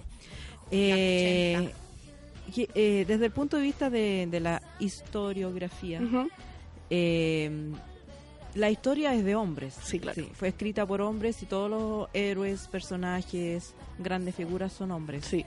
Eh, ¿Tú crees que eh, eso ha sido como un, como un ejercicio de alguna manera deliberado, cultural, de dejar a la mujer fuera, de no contar si había una mujer, ignorarla? ¿O, o efectivamente es que la mujer no participó del ámbito público por mucho tiempo? O sea, participaban. eh, obviamente les costaba mucho más porque las mujeres partimos como con tres Como pasos que tenían más que tener, tú lo dices, como que tenía que tener Sí. la venia del marido, o sea, como si sea, el marido la Claro. apoyaba en leer, la galla iba a aprender. Claro, pero también tenía un aliado. la, también la construcción de la historiografía en el siglo XIX con todos estos héroes que son todos milicos, eh, parte de la idea de que la primera generación de historiadores, que es de 1840, van a ser hombres hasta recién 1970 más o menos. O sea, Ahí tiene recién 130 años. Aparece una mujer que aparecen mujeres historiadoras que ya empiezan a hablar de la vida privada eh, y de la historia de las mujeres. Entonces tú tenés más de 100 años que los hombres hablan de cosas de hombres, como en las guerras, fútbol, ¿cachai? Claro, de lo que pasa fuera de la casa. Y, y tú lo podéis ver también como en el currículum de los colegios, que, que uno ve como todas las guerras, la guerra del Pacífico, bla, bla, que aquí a las mujeres les da lo mismo esas guerras porque no, no les cambió su vida, pero no veis como la historia del proceso, todo el proceso Claro. del voto femenino, que es algo como súper evidente y que es súper importante para la mitad de la población, ¿cachai? Entonces hay una mirada como en lo que uno podría decir como temas de hombres, temas de elite, lo que le importaba en el fondo a esta elite masculina. Esos temas son los que de los que Los más se que ha quedaron en los también. libros de la historia. Así y es. entonces de ahí mi segundo punto, qué importante que por ejemplo estos textos se incorporen al, al- a los programas escolares, porque Claro. Sí. porque no, o sea, Porque están ausentes eh, en los claro, programas y, escolares. y digamos y, y ahora fundamentalmente eh, es lo que lo que algún padre o familia puede hacer por voluntad propia ir a adquirir un libro como el de Coté y si no lo tiene en la casa y el niño no, no se enteró, pues no se enteró que había mujeres que participaron Claro. que fueron importantes eh, en los procesos que hoy día estamos viviendo y no las va a conocer o, o las va a conocer digamos eh, no hay un conocimiento colectivo hay como Claro, eh, como los datos. como los datos Mm. claro A mí siempre me quedo dando vuelta y lo, lo expuse en la presentación de eh, el cómo habría sido la historia del mundo si esto se hubiese hecho entre hombres y mujeres. ¿Cómo habríamos sido las mujeres? Porque si tú te fijas bien, eh, nos limitaron, más allá de que sean buenas características humanas, pero nos limitaron a ser las que contienen, alimentan, cuidan. Pura eh, eh, eh, atribuciones, creo yo, de, de apañar, de contener, de, de buena onda, De cuidar. de Mm. cuidar, de positivo, ¿no? Claro. Como que, pero eh, de, de alguna manera la mujer se vio, más allá de su, de su eh, capacidad natural de ser madre y de cuidar y de alimentar a, a algo, a alguien, eh, no- o sea, como que la, la sociedad nos dijo que nosotros teníamos que ampliar ese tipo de características. O sea, tú no eres ahora más o menos eh, eh, me imagino que a las tres nos pasa, y inmediatamente o uno es muy masculina, o eres una persona fría, o no te estás co- eh, conectando con lo que está pasando, eh, te miran todo feo porque no conectáis con cómo debería comportarse una mujer. Entonces yo me quedé con esa pregunta y me la voy a seguir quedando porque no nadie me la va a poder responder, pero ¿cómo habría sido el mundo, en serio, si se hubiese hecho entre dos partes? ¿Habrían habido tanta guerra? ¿Habríamos peleado tanto? Porque finalmente la, la, la luchita, la, la peleita, eh, que, que también tiene que ver con la pelea, es como pelearse un, un, un territorio, algo. Y la lucha tiene que ver con conquistar, con, con acceder a, a- Claro, con el- con el cosas. poder. ¿Cachai? No Sí. sé, como que ahí me quedó dando vuelta porque era como, ¡ah! que heavy, la, la historia está construida por hombres. Pero ¿qué habría pasado si hubiésemos estado nosotras presentes? Ni siquiera podría decir sería todo mejor. No, no tengo idea, no tengo idea. Sí, de hecho hay un libro súper eh, interesante de la Virginia Woolf que se llama Tres Guineas. Y hay una respuesta a una carta que ella recibe que le preguntan como qué pueden hacer las mujeres para detener, o sea, como para detener la guerra mundial que se viene. Eh, entonces Virginia Woolf responde como, bueno, uno la guerra es cosa de hombre, así que lo que lo que pueden hacer es eh, darnos educación, eh, permitirnos trabajar y permitirnos llegar a cargos de poder y con e- a las mujeres digo Y con eso y con evitar- eso vamos a evitar la guerra porque no es nuestro tema nunca ha sido nuestro tema tampoco Puede Bueno. ser algo así. Yo me quedé reflexionando con eso porque no, sé- no sabemos el mundo feminista. Sí, pero yo creo que eso también eh, encierra una trampa. Encierra la trampa de, de, de que las mujeres, de nuevo, tenemos que prometer que vamos a ser mejor que el hombre. Claro. Para déjenos acceder porque vamos a ser mejores. Nosotros vamos a, conseguir la paz mundial y vamos a... Aquí nadie nos dijo que no llegan, sabemos, claro. no sabemos. Somos la mitad de la población y por lo tanto debemos estar representadas en mitad en todo lo que haya hacer. Y entre eso habrá mujeres más pacifistas, otras menos pacifistas. Habrá Unas que se mujeres- equivocarán, otras que lo harán bien. bueno siempre está Claro. Jacqueline Van Rieselberg Siempre O sea, tenemos a. Jacqueline, a la señora. a la señora, hay gente que, mujeres que les gusta la plata, mujeres que, Claro. claro, hay que de meten todo. las manitos. hay Pero ¿cachai que hasta eso no tenemos la posibilidad? Claro. Ni siquiera Sí, de... de saberlo de saberlo, de o sea, saberlo los valores Matices. los valores de la humanidad eh, eh, se distribuyen digamos parejamente y así como hay hombres súper nobles hay mujeres súper nobles hay, mujeres que corruptas pero ese no es el tema. El tema es por qué la sociedad deja a la mitad de la población Afuera. fuera. Y ese es el tema. Eso es lo que hay que resolver. No si lo vamos a hacer mejor o lo vamos a hacer peor cuando estemos ahí nos preguntan Claro, yo creo que lo más, más interesante como de, Sí, del, de la- del tema moral, bueno y malo, es como ver eh, cómo se va a manifestar ese punto de vista distinto. Sí, sí, esa- es mi curiosidad. Jacqueline Van Rieselberg, Jacqueline Van Rieselberg, ella igual tiene un punto de vista distinto a Carlos Larraín, por ejemplo. Eh, de cierta forma es otro tipo de político. Entonces a mí me interesa mucho, de hecho, a propósito de las parlamentarias, eh, qué va a pasar con todo el tema de la ley de cuota y el fin del binominal y qué, cómo se va a representar y ¿Cómo- cuánto va a de- subir. la ley de cuotas es súper súper súper tramposa Es tramposa, porque sí. es solamente ley de cuotas de candidatas. Y entonces normalmente ponen a un candidato. Se debería limitar los ganador candidatos. claro. O sea, no, la, cuota, la, cuota, la cuota es de asientos electos. Es decir, que tú reservas una cantidad de escaños para mujeres.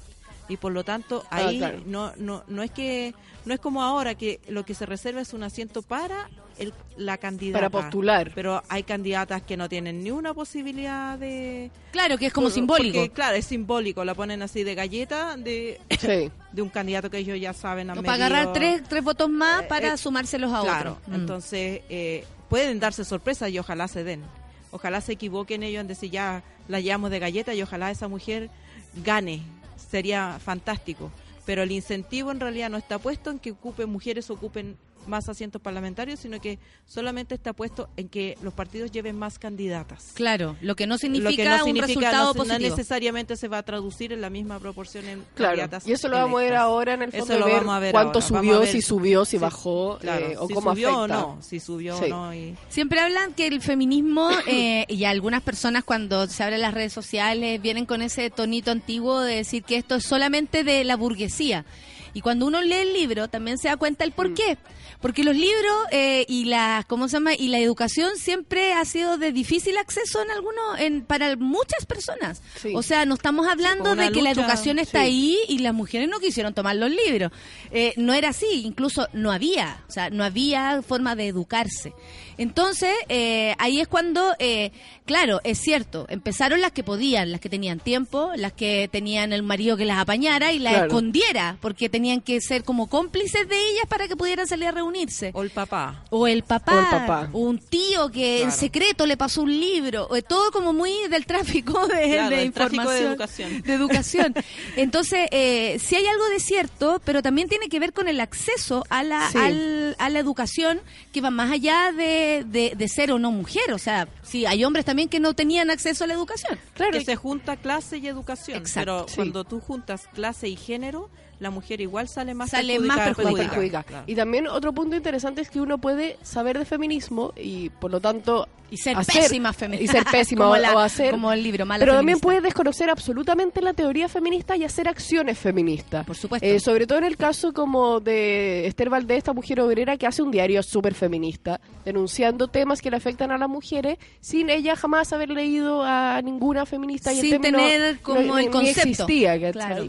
Eh, entonces yo creo que esa diferencia es súper interesante y ver cómo también hay como distintos tipos de feminismo y distintas preocupaciones. Hay feministas que se preocupan mucho del tema de que las mujeres ganan menos eh, y ese es su rollo y hay otras que su rollo es el, el acoso. Eh, yo creo que es súper interesante también esa diversidad, aunque cada uno encuentre que hay como cosas más urgentes que otras.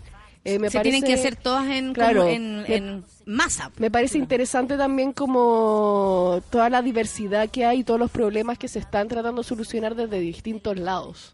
Y es interesante también ver la, el- a través de la historia, eh, a lo mejor tú lo conoces mejor que yo, pero hasta donde entiendo, por ejemplo, en Estados Unidos, la lucha por, por, por, por la igualdad racial se hizo, se negoció con, las con las dirigentes feministas Claro. poner esa causa primero que el feminismo porque eh, se entendía que era más urgente. Entonces, eh, también ha habido, eh, digamos... Negociación. Claro, porque en el Sí. fondo, ¿qué, ¿qué es lo que te apremian? Por ejemplo, en dictadura eh, estaba el, el urgi- la urgente necesidad de parar las violaciones a los derechos humanos. Y probablemente toda la lucha social, política, y todo se concentró en eso. Claro. No era momento en ese De preocuparse si ganábamos Sí. más o menos. Claro, o que o de la igualdad de género y así lo entendió esa generación. Entonces, siempre hay hay como otras cosas que van dejando el tema de la mujer en segundo lugar y que han hecho que la lucha se demore tanto. Y eso ha sido súper engañoso porque te dicen como ya, mira, preocupémonos de esto primero y después vamos a lo tuyo, Claro. pero nunca ha pasado. De hecho, la Revolución Francesa, antes de la Revolución Francesa, había como una feminista súper potente. eh, y le dicen en el fondo a los jacobinos como, oye, estos temas hay que ponerlos ahora en la revolución. Y fue como, no, pero hagamos la revolución primero, después cuando Después tengamos vemos, el poder claro. vemos. Y nunca vieron nada. Pasó también los movimientos obreros, cuando en el fondo van todo era pelear porque hay un código laboral, fue como ya, vamos a ver los temas de mujeres, pero hagamos esto primero, claro. nunca. Entonces, ¿cachai? Y eso es como Claro, que se va a- sucediendo. una constante. Es una constante. una constante, Entonces yo creo que no hay que confiar cuando te dicen como primero es Ya, una pero de ahí, clase de ahí, ya, pero de ahí. Ya, pero de ahí, po. ¿Cachai? De ahí, po, de ahí. ahí. No te pongáis... claro, no te Oye, ya lo quieren ya, todo. ¿Hay cachado claro. eso? de- Oye, ya quieren Ya, todo. Ahora claro. quieren hablar, quieren opinar, quieren que las respetemos como en la weá. Que no las maten, claro. Claro. Quieren que no las maten, que no las Que violen. batúas. Que patúas, que Claro, no aceptan ni actos picarones. Oh, como Don Francisco. Como Don Francisco, lo mío era un acto picarón. Caerá Don Francisco. Oye, caerá, don caerán. Yo creo que sí. No, yo creo que sí, pero se llama Don Francisco hizo una negociación extrajudicial para... Claro que sí, po. O sea, está en el mismo situación que Weinstein, Sí. se llama, Mm. claro. Sí, lo que pasa es que como tú dices, acá hay un poder eh, masculino tan fuerte Tan porque están fuerte, claro. apropiados de los medios. Son ellos los que están ahí Es y mucho un más- llamadito y se baja la nota. Proporcionalmente tiene mucho más poder aquí Porque aparte que es en Estados un, Unidos. es un sistema mucho más chico también Sí, acá, po, po, es, claro. ca- es casero. Es como que don Francisco está en el- adentro, nosotros estamos es afuera. casero y es transversal Muy y está ahí, o sea... Quizá tiene que ver como que mm, al ser más religioso es más conservador, entonces se protege más como estas figuras como totémicas, como Don Francisco. Bueno, yo, y yo creo que también tiene que ver con Ah, la lo concentración sí. del poder económico, eh, porque en Estados Unidos hay millonarios, hay millonarios, hay gente poderosa, hay gente poderosa, pero no son todos los mismos. No, la masa Eh, es, la más, está más más- distribuida sí. y está distribuida por estados, ya hay estados más liberales, estados menos liberales. Está más distribuido el poder. Eh, Aquí todo el poder está concentrado. Por donde tú llegues, llegas a las mismas personas. El poder de la educación y la educación privada llega a unos tipos. El poder de los medios de comunicación llega a los tipos. Los que tienen las cinco familias que tienen PIB, llega a los mismos. Los que son dueños de las pesqueras, llega a los mismos. Eh, Los que tienen, eh, no sé, pues, Sí. la ISAPRE, la AFP, Sí. Todo, todo termina Y en si el mismo clan. son familiares. Y son familiares, Claro. y Si todos viven en la ¿May mi- Maya? son súper homogéneos, todos viven donde mismo, todos estudian donde mismo, todos mandan a los hijos donde mismo. Entonces, eh, ese clan, digamos, es, Están eh, cerrados. tiene una Mm. capacidad de defensa corporativa mucho mayor que eh, el productor de Hollywood. O sea, Exactamente. Vamos a hablar, yo creo que vamos a seguir hablando de acoso, vamos a seguir eh, hablando de esto y qué bueno, que ya es necesario, Sí. sobre todo por tanta gente que a lo mejor tuvo que callar por todas las razones que dijimos, por la seguridad de su familia, por sus trabajos, por su propio cuerpo. Aquí una amiga nos contaba que eh, rechazó al jefe y después este mismo la, la metió presa. Y estamos en el contexto de hablar de chilenas. Nos estaban preguntando de qué hablan. Chilenas, el libro de María José Cumplido que narra la historia de 10 mujeres, 10 mujeres de nuestra historia eh, importantísima, solamente para entender cómo se, cómo, porque es el inicio. ¿Tú crees que hayan más Claro. tomos de chilenas? Ojalá, sería muy bueno porque hay muchas, muchas mujeres que rescatar. Eh, y es importante también como que la gente conozca ese lado, el lado de la historia de la mitad de la población, digamos. Exactamente, mira, el, eh, la gente está opinando, quieren el libro, el Luis me decía que está barato además, pueden adquirirlo con, con más soltura, porque no es tan fácil a veces tener plata para comprar ciertas cosas, pero el libro está accesible y lo más seguro es que de algún modo tenga que entrar a que los cabros en general lean historias de mujeres también. pues. Claro. Como, como, como primera, por ejemplo, un profesor la otra vez hacía una pregunta que era como, busque una mujer destacada. Si él no ponía mujer, no iban a mostrar a nadie destacado de la ciencia que fuera mujer. Claro. Claro. ¿Cachai? Entonces obligó, comillas, a sus alumnos a buscar a la mujer destada en la ciencia, cosa Sí. que ellos tuvieran que ir. Claro, de Porque hecho, una- naturalmente, si claro. dicen persona destacada en la ciencia, no van a ir a buscar mujeres, No, po, van a ir claro. directo a buscar hombres. Por ejemplo, hay una ONG que se creó precisamente respecto a ese tema. Hay mujeres, se Sí. llama, que eh, eh, apunta a los medios de comunicación. Cuando los medios de comunicación buscan a un economista, tienen 10 ya conocidos, hombres, sus teléfonos, todo está ahí. Pero dice, ay, es que no hay mujeres. Cuando le preguntan, ¿y por qué no entrevista a una economista mujer? Es que no hay mujeres.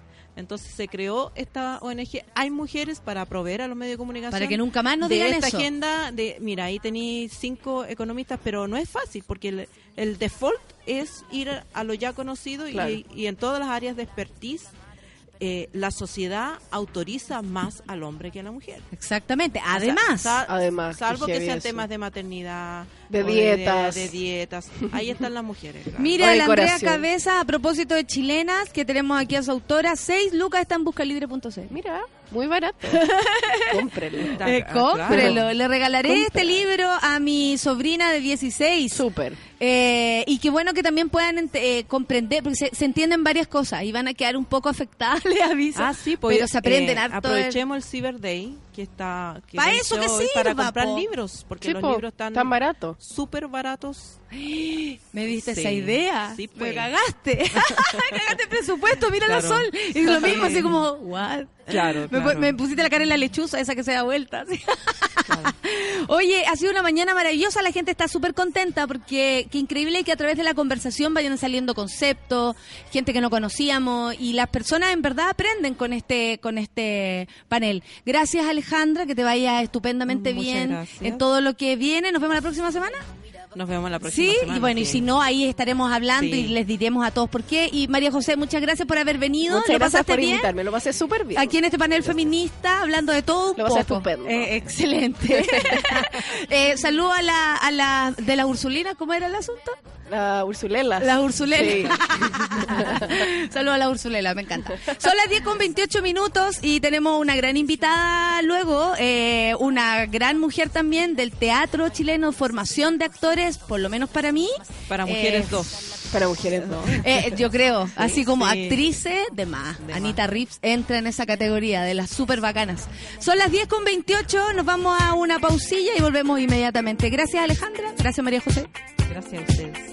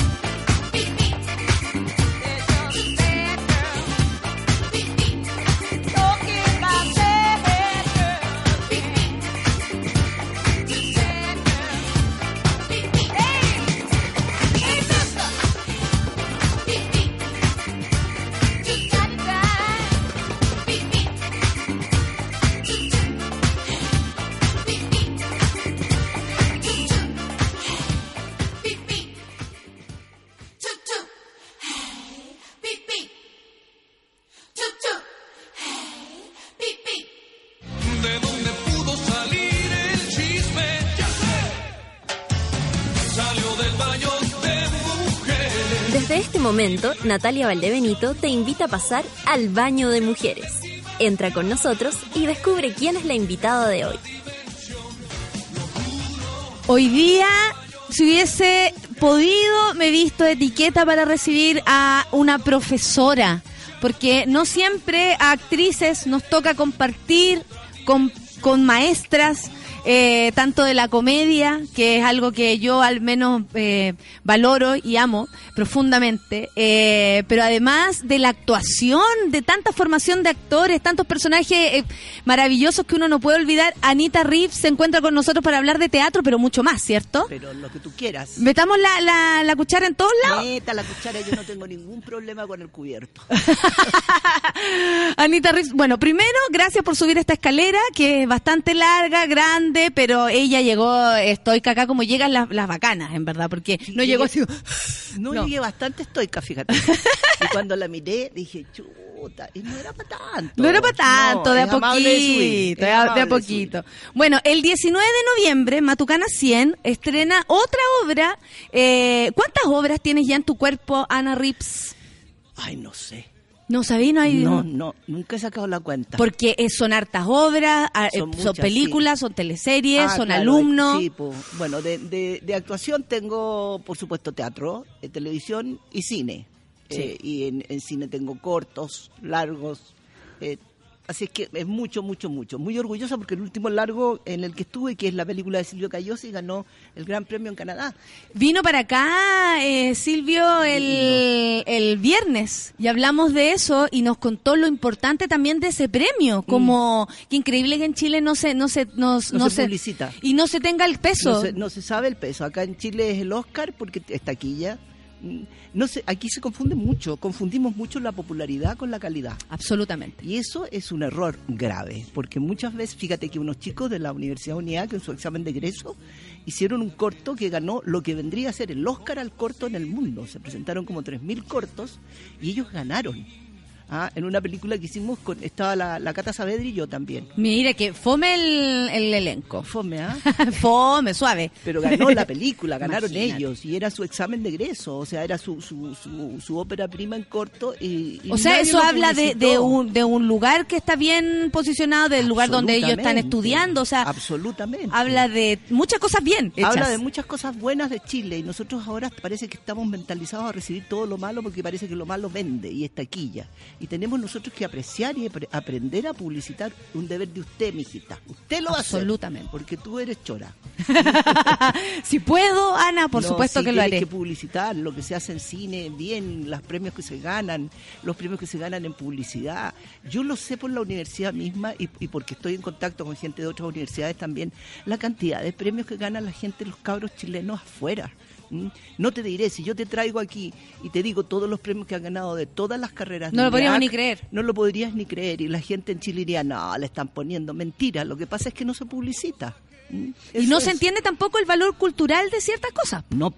No, No se, valora, por ejemplo, que una película sea eh, bien hecha desde todo punto de vista, desde cómo Silvio fue hasta la Patagonia a pues. buscar eh, imágenes. Mm. eh, no se valora, es como, ah, una película, bien, sacan un premio y como que se pasara por encima de, de un logro con lo que Claro. cuesta ¿Y les superar. contó que hizo un pueblito? ¿No les contó eso? Que hizo un pueblito que es maravilloso, hizo mingas, compró casas antiguas. Nosotros grabamos dentro de esas casas que todavía estaban en parte, porque no se podían limpiar enteras con las Claro. telarañas históricas. Pero era una maravilla estar ahí adentro, una maravilla.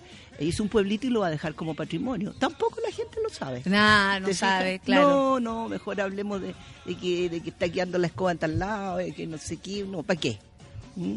A ti siempre te ha importado Chile, pues. Anita. Siempre has estado Siempre. Mm. involucrada eh, desde todo punto de vista. Bueno, eh, la actuación, desde algún punto de vista, se puede entender como venir a decir, a, a- a modificar algo, ¿no? A, eh, Claro, hacer reflexionar más que nada, si tú quieres, depende de, de lo que tú hagas, pero de alguna manera a que la gente se identifique para bien o para mal, pero para que se cuestione algo. O sea, actuar Mm. no es mostrarte haciendo gestos, como cree mucha gente, Eh, es viene más de adentro.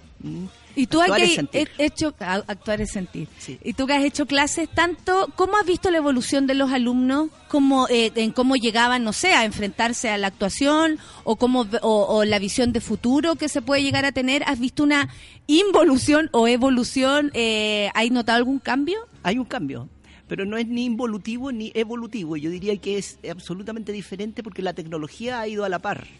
Entonces ha cambiado un poco. Hay una, una sensación ahora que no es ni buena ni mala, es lo que hay. Es distinto, Hay claro. que aprender a, a hacerlo. Hay una sensación de facilismo. Por ende, porque la computación, por ejemplo, te, te hace las cosas muy fáciles. Lo inmediato. Tú aprietas un botón y tienes la información. Entonces no hay, no hay una, eh, una me- poca cabeza para la creatividad. No hay un para camino. La investigación, no tienes mucha mucha cabeza para eso. Entonces hay que despertar eso simplemente y aprender a usar el computador que no es a cómo manejar teclas o hacer eh, eh, planillas Excel. Claro. Es otra cosa, es otra cosa. La gente te está eh, tirando mucho amor Anita dice, me encanta Anita Riff, dice la Daniela, máxima. Eh, está la Anita Riff, me muero muerto, dice Luis Pepepín, ahogado en pipí especial. Te explico, pipí especial, ese pipí que sale de emoción. Aquí lo decimos cuando viene gente como tú. Ah, bien. chica, ¿Cachai? Cuando uno se, como que se mea un poco uno de, felicidad. Pero eh, usted, usted póngase un pañalito. Me hubiera dicho, le traía un pañalito. Es que tú eres muy bacana, como dice acá la Camila Riera, una seca, una mujer genial. Dale un abrazo de mi parte, amor para ella. ¿Tú sentís siempre ese cariño Sí. o, y ese reconocimiento a tu sí. trabajo de parte del público, cierto? Afortunadamente sí, lo veo en la calle, en todos lados, en todos lados. Y en todo Chile, eso es muy bonito. Eh, fíjate que se ha logrado un, un encuentro, a lo mejor porque yo no soy muy vendedora de pomada, yo soy lo que soy nomás, eh, tengo un perfil bajo, no me gusta la onda taquillera, ni me gusta... Y nunca, nunca entraste en esa bola, po. No, nunca. No es que eh, después de un rato, No, no, no, nunca no fuiste de, de ese perfil. No, no me gusta, no me gusta. Es decir, es, me siento muy incómoda dentro de, ese- de esos ámbitos. ¿Y cómo era estar tan expuesta a veces por teleseries como Amores de Mercado, por ejemplo, con esa visión tuya de, Igual, tú de tu todavía, trabajo? yo todavía estoy respuesta, ¿ah? porque ahora con los años dorados no te diré y que todo. Qué excelente. es- es, eh, pero es lindo estar expuesto cuando eh, son cosas que tú haces y la gente recibe bien. Eso es muy bonito. Eh, Que se separa de ser popular, como decías, o taquillero. Claro, o farandulero. Mm. A mí la farándula no me gusta. O sea, no es que no me guste, es que la desprecio. me requete contra no gusta. ¿Por qué? ¿Cómo, ¿Qué te pasa con eso? Cuéntanos. Porque encuentro que es una pérdida absoluta de los valores esenciales de los seres humanos. Creo que los medios de comunicación están para hacer algo más importante. Tienen una misión que cumplir y una responsabilidad. No es para mostrar si fulano se peleó con Mengana o si tiene más pechuga o menos pechuga o si, o si le puso el gorro a no sé quién. Eso no le interesa, no le debiera interesar absolutamente a nadie. Y es un costo país que vamos a tener que pagar en algún momento porque la gente han hecho, han, han hecho que la gente se preocupe de esas cosas Mm, mm, y sí. no se ocupe de otras que son mucho más importantes y más sanadoras para el alma, como por ejemplo el teatro.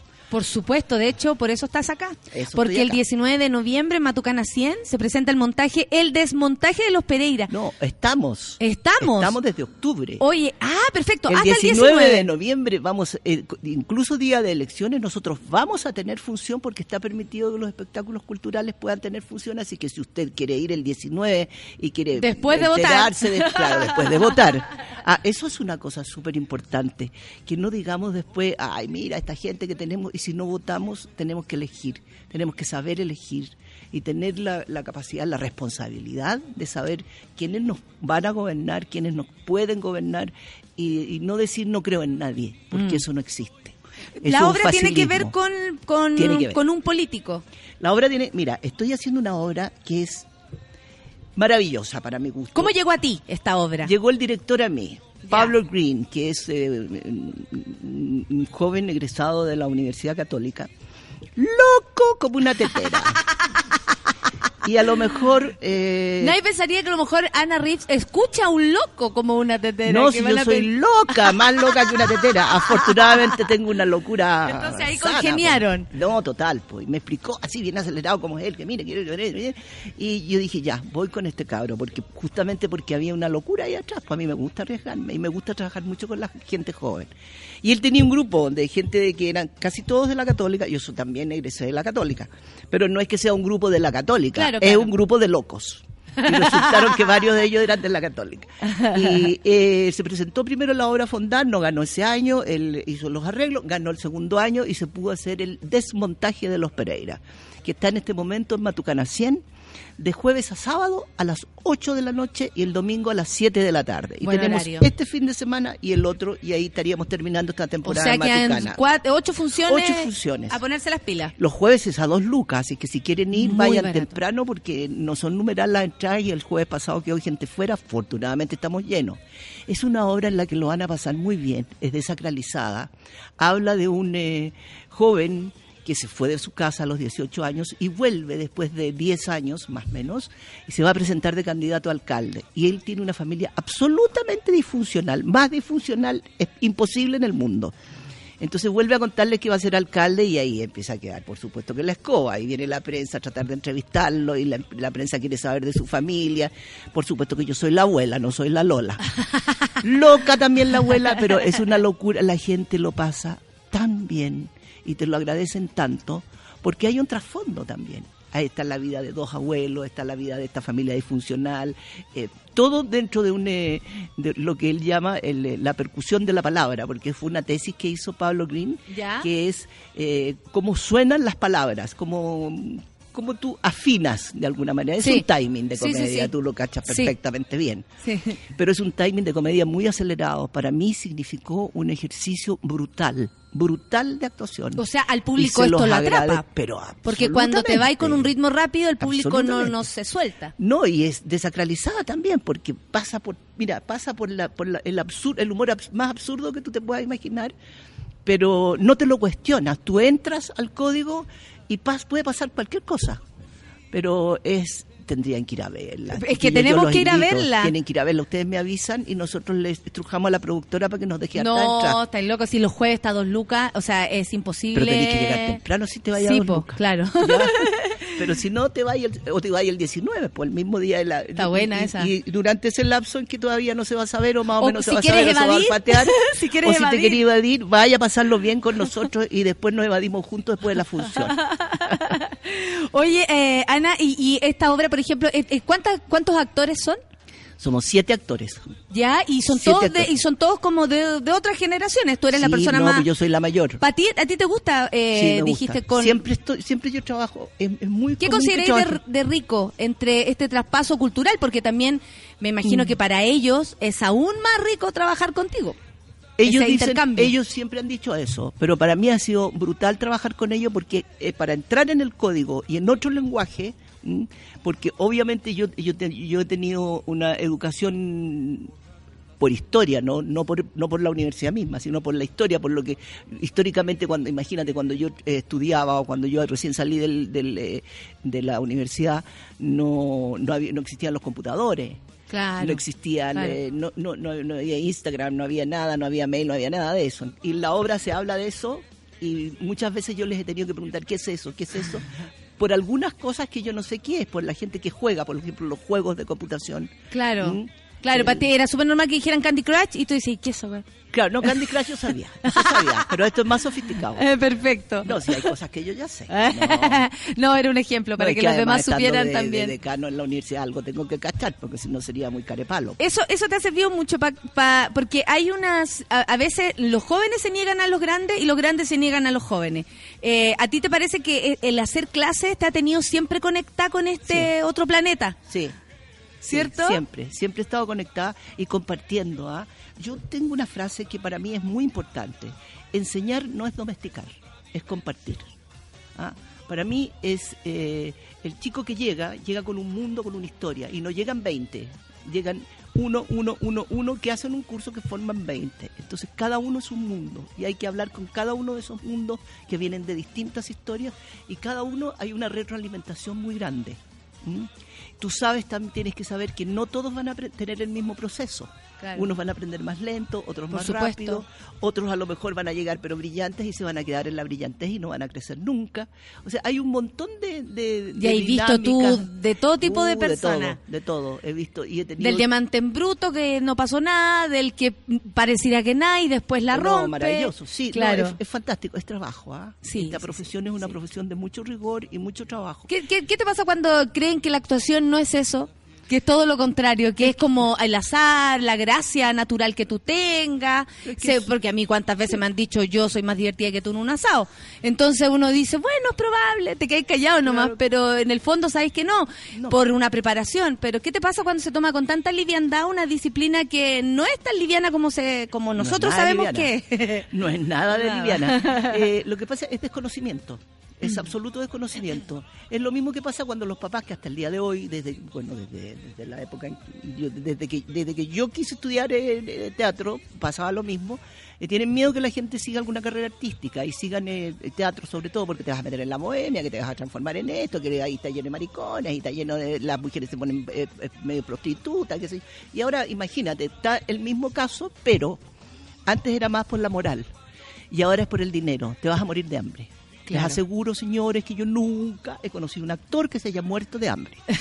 He conocido muchos que se han muerto de muchas enfermedades, muchas cosas, pero de hambre no. Se Eh, mueren de todo menos de hambre. Y si se llegan a morir de hambre, se mueren felices porque siguieron su vocación. Y yo creo que la misión en la vida es esa. Ah, Qué maravilla eh, que lo digáis así, porque porque cuánto te debe llegar hasta apoderado preguntando, oiga, Sí, ¿es llega mucho. posible que este cabro Sí. le resulte o no? no, así como si fuera usted le ve dedos para el piano y yo le digo, eh, tiene que trabajar, tiene que trabajar. Si quedó, si ya está acá, es porque algo tiene. Ahora ah, estamos viendo qué herramientas tiene para funcionar y de ahí hay trabajo, trabajo, trabajo y ensayo y ensayo y ensayo y ensayo. Maravilloso Y los No, ensayos, es lo mejor, lo mejor. Es Los que uno ensayos es a veces feliz son en más eso. maravillosos que las sí, po, funciones. qué increíble. Con, con, con quién hablábamos, puta que nos gustan los ensayos. Son de todo, de la llegada, de saber que estamos ahí para, para preparar algo, no Sí, sé. es muy bonito. Es un es lo mejor que te de puede uno, pasar, pues imagínate. Aparte que lo lindo de, de esta pega es que no, no permite esto que eh, tal vez otras pegas, que es como, ya, ya, ya, rapidito, vamos, para que nos vayamos para la casa. Claro, Aquí no se puede hacer esto. No, pues, eso, eso es como, el- el- eso es la tele. Vamos, vamos, vamos, vamos, vamos, vamos, vamos. Eso es lo que usted más va a escuchar en la tele. Vamos, vamos, verdad, vamos, apure, apure, apure, apure. ¿Cuánto queda? ¿Cuánto queda? ¿Cuánto queda? Vamos, vamos, vamos. ¿Qué te parece la televisión ahora? En que, ¿Hace cuánto tiempo no estás en televisión? Estoy ahora en ¿Estás ahora? Buena Profe, un papel chiquitito que es el que acepté porque era, era chiquitito y tenía varias cosas que hacer y me convenció un gran amigo que es el Pelado Martínez, el Marcelo Martínez, y me convenció y fue a la universidad y me convenció y me convenció y llego al canal y me habían echado al Pelado Martínez y yo me quedé ahí en la Buena Profe con el papel de chiquitito por el Pelado, pero el Pelado ahora está trabajando en el 9 y creo que está muy bien y si escuchan le mando un gran cariño. Perfecto. Y, estoy- y y me encontré con toda la gente que yo había, no toda, porque hay mucha que no está, con la gente con la que yo había trabajado antes y los que estaban en roles más, más pequeñitos de, de, digamos, de administración, de producción, ahora están de productores, pues ya están más grandes, qué sé yo. Entonces, Claro, has también visto crecer hasta los productores. po. pues piensa tú que la Kenita Rencoré la primera vez que salió a grabar salió conmigo, la Sonia Fuch le dijo, anda con la Anita que te, que te haga la dirección de actores. Y mírala quién ahora. No, pues si yo a todos me los conozco, el Pablo Ávila desde que entró, Claro. el otro día lo tuve en la universidad. Sí, qué lindo todo. Y, y bueno, el- la otra vez me acuerdo que la- cuando nos conocimos fue en Los Caleuches. Y, y, y tú tuviste unas palabras para mí, pero eh, dijiste la comedia, la comedia. Y, y, y para lo menos para mí es un género que yo elegí. Sí. Eh, yo me enamoré de la comedia. Es que y la comedia siento es- que ahí yo soy feliz y puedo además expresar tan tanto, ¿no? Eh, ese es mi vehículo. ¿Qué te parece a ti como para que también le expliquemos a las personas a veces que eh, en general bastante nos vilipindean el género o por los mismos hacedores, ¿no? Mm. Se vilipindea. Eh, ¿Qué te parece a ti? Que, que a veces la comedia sea la que salva las teleseries, sea la que salva un área dramática y, y no se le toma el peso, po. Y, y es comedia, ¿eh? nos estamos riendo, estamos haciendo crítica y Pero como que pareciera que nada. Sí, no. Ojo, hay el hacer comedia, y esto lo dicen todos los actores y la gente que sabe de, de- de- de teatro en el mundo de actuación, digamos, hacer comedia es lo más difícil que hay. No cualquiera puede hacer comedia. El drama se da más fácil, porque en el fondo puede ser hasta una catarsis. Y sin embargo, se ha, se ha desde, desde años A, se ha dicho siempre, cuando un actor está llorando y sufre, que se dice, qué buen actor. que es". y a lo mejor está mintiendo como enfermo y no siente nada. En cambio, la comedia no, tú tienes que, primero tienes que estar infinitamente más alerta, tienes que tener una muy buena oreja, un muy buen timing. Timing es como una, a ver, para explicarlo es como un ritmo. El ritmo. Saber cuándo Lo dialoga, musical, así. cómo, tira una cosa musical. Eh, saber cuándo. eh, mira, la- hace- ah, nosotros hicimos una obra hace muchos años en el Ictus, que la dirigió Luis Poirot, ¿Mm? que se llamaba Humor para gente en serio. Y para mí eso es una definición de comedia brutal. Algo muy serio. Muy serio. Sí. A mí, por ejemplo, ¿qué es lo que, lo que me hace reír de verdad mucho? Le Luthier. Le Luthier para mí es un ejemplo de lo que es la comedia. Es Por gente supuesto. profesional que primero son músicos y de ahí hacen la comedia, pero son, son algo. Es como decir Picasso. Cuando tú ves, por ejemplo, el cubismo, dices, ah, pero este gallo, mira cómo pintaba. Pero ve las primeras cosas, desde dónde partió, de los dibujos maravillosos que hacía. Y lo O sea, desconstruyó y llegó a un concepto personal. Exacto. Y en definitiva la comedia es un gran drama, porque ¿qué- ¿cuál es el mejor ejemplo? Siempre lo dicen, cuando alguien se cae en la calle a ti te da risa, pero ahí hay un drama. Entonces es la transformación del drama en comedia es muy difícil de hacer y chapó para ti, que lo Ah. haces muy bien. No hay grandes comediantes acá, hay gente que cuenta chistes y hay grandes humoristas que son muy buenos, muy buenos. pero comediantes, comediantes de la alta escuela, de la alta comedia, hay pocos. ¡Ay, pipi especial te voy a decir, po! Bien, chica. Traigan a Serrín. Traigan a Serrín y, y córrete más para allá porque Que no me vaya a acá. A miame, a miame. Ahorita cambia la, la... Gracias por tus palabras y por enseñarnos también. Eh, cambia eh, la forma en cómo tú te vas eh, acercando al escenario con el tiempo, porque yo siento que yo me voy acercando cada vez más. Como que siento que, que, que me voy apegando, como, Sí. como un amor, como, como una relación. O sea, Sí. me puedo empezar a despegar de lo demás, pero al escenario es como una, una relación que va creciendo. ¿Es eso? ¿Es algo así va parecido? ¿sí? va creciendo. Es Sí. decir, la emoción que tú sientes cada vez que estás entre bastidores para entrar a escena es cada vez más sólida, diría yo, más profunda. Más Eh, real, así como esto. más a concreto. Esto vine. A esto viene a la vida. Sí, Sí. eh, eh, realmente es eso. ¿ah? Sí. Eh, de hecho, eh, eh, con esta obra yo he estado ¿Hay sentido eso? eso, esa emoción maravillosa y las gracias. Mm. de, de poder seguir estando ahí y alerta y funcionando y ese, ese, ese tiempo que uno, en que uno está en escena y que yo digo que es el tiempo de la locura más grande que puede permitirse un ser humano, que es ser otro sabiendo que es uno, ¿m? Pero al mismo tiempo consciente de que hay un público y de todo lo que está pasando. O sea, es un desdoblamiento. Ahí no es bipolar, tú eres multiplipolar. Claro, y porque es consciente. Y es una locura, es la locura más maravillosa que puede existir. La pulsación, el corazón y todo se te va a la miechica. nomás. Ah, llega lindo como de, de pronto así como ¿dónde estoy? Y volví. Sí, claro, no, es maravilloso. ¿En qué lugar estaba? Es sí. maravilloso. Oye, Oye, y fíjate que para la dígame. gente que, que, que ha tenido vocación, se, se nos ocurrió, sí, se nos ocurrió, pues se me había ocurrido también, pero se nos ocurrió en la universidad hacer algo que yo creo que va a ser tan bueno para toda esa gente que a lo mejor muchos están escuchando, que es hacer eh, eh, la carrera de teatro vespertina. Perfecto. ¿Por qué? Porque hay mucha gente, te fijas, que ha querido seguir esto y no ha podido porque la familia, porque otros que por, eh, por, por problemas de trabajo, a dicen, ¿y dónde puedo hacer? Pero fíjate que se le va a dar la oportunidad de que esto sea una carrera profesional. Pero carrera, vespertino. no Carrera, talleres, carrera. porque No en un talleres. momento siempre eran carrera talleres los que se podían exactamente igual acceder. como se hace en el día, hacerla en vespertino y sábado en la mañana. ¿En serio? En serio. Eso es muy positivo. Yo se los, se los digo ya porque puede ser muy muy interesante para mucha gente que ha tenido esa vocación y muy, tanta gente que en la calle te Aparte dice, que no hay edad, "Yo ¿no?" Siempre quise ser ac-". no, pues.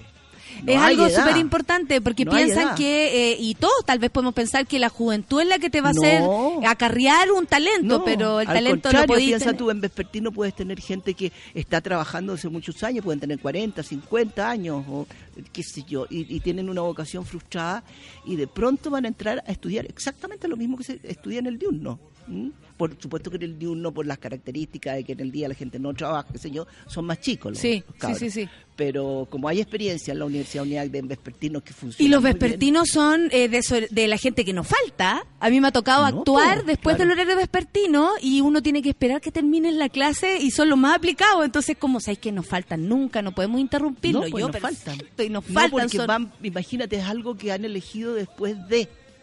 ¿M? Después de ya haber transitado por algo. Y esto yo encuentro que puede ser muy bueno, incluso para los chicos que a veces tuvieron que dejar por problemas de dinero Exacto, familiar. sí. que ya Retomar, más grandes también, más viejos. a lo mejor cuando ya claro. nadie los huevea. Sí, pues, exactamente. No es menor, no es menor que sabéis que voy a estudiar teatro cuando me dejen hacerlo. Sí, Ah, y por, y por si acaso, el sábado ¿Ya? desde las 8 de la mañana, pero se tienen que inscribir en la página web. El sábado tenemos la beca al talento joven.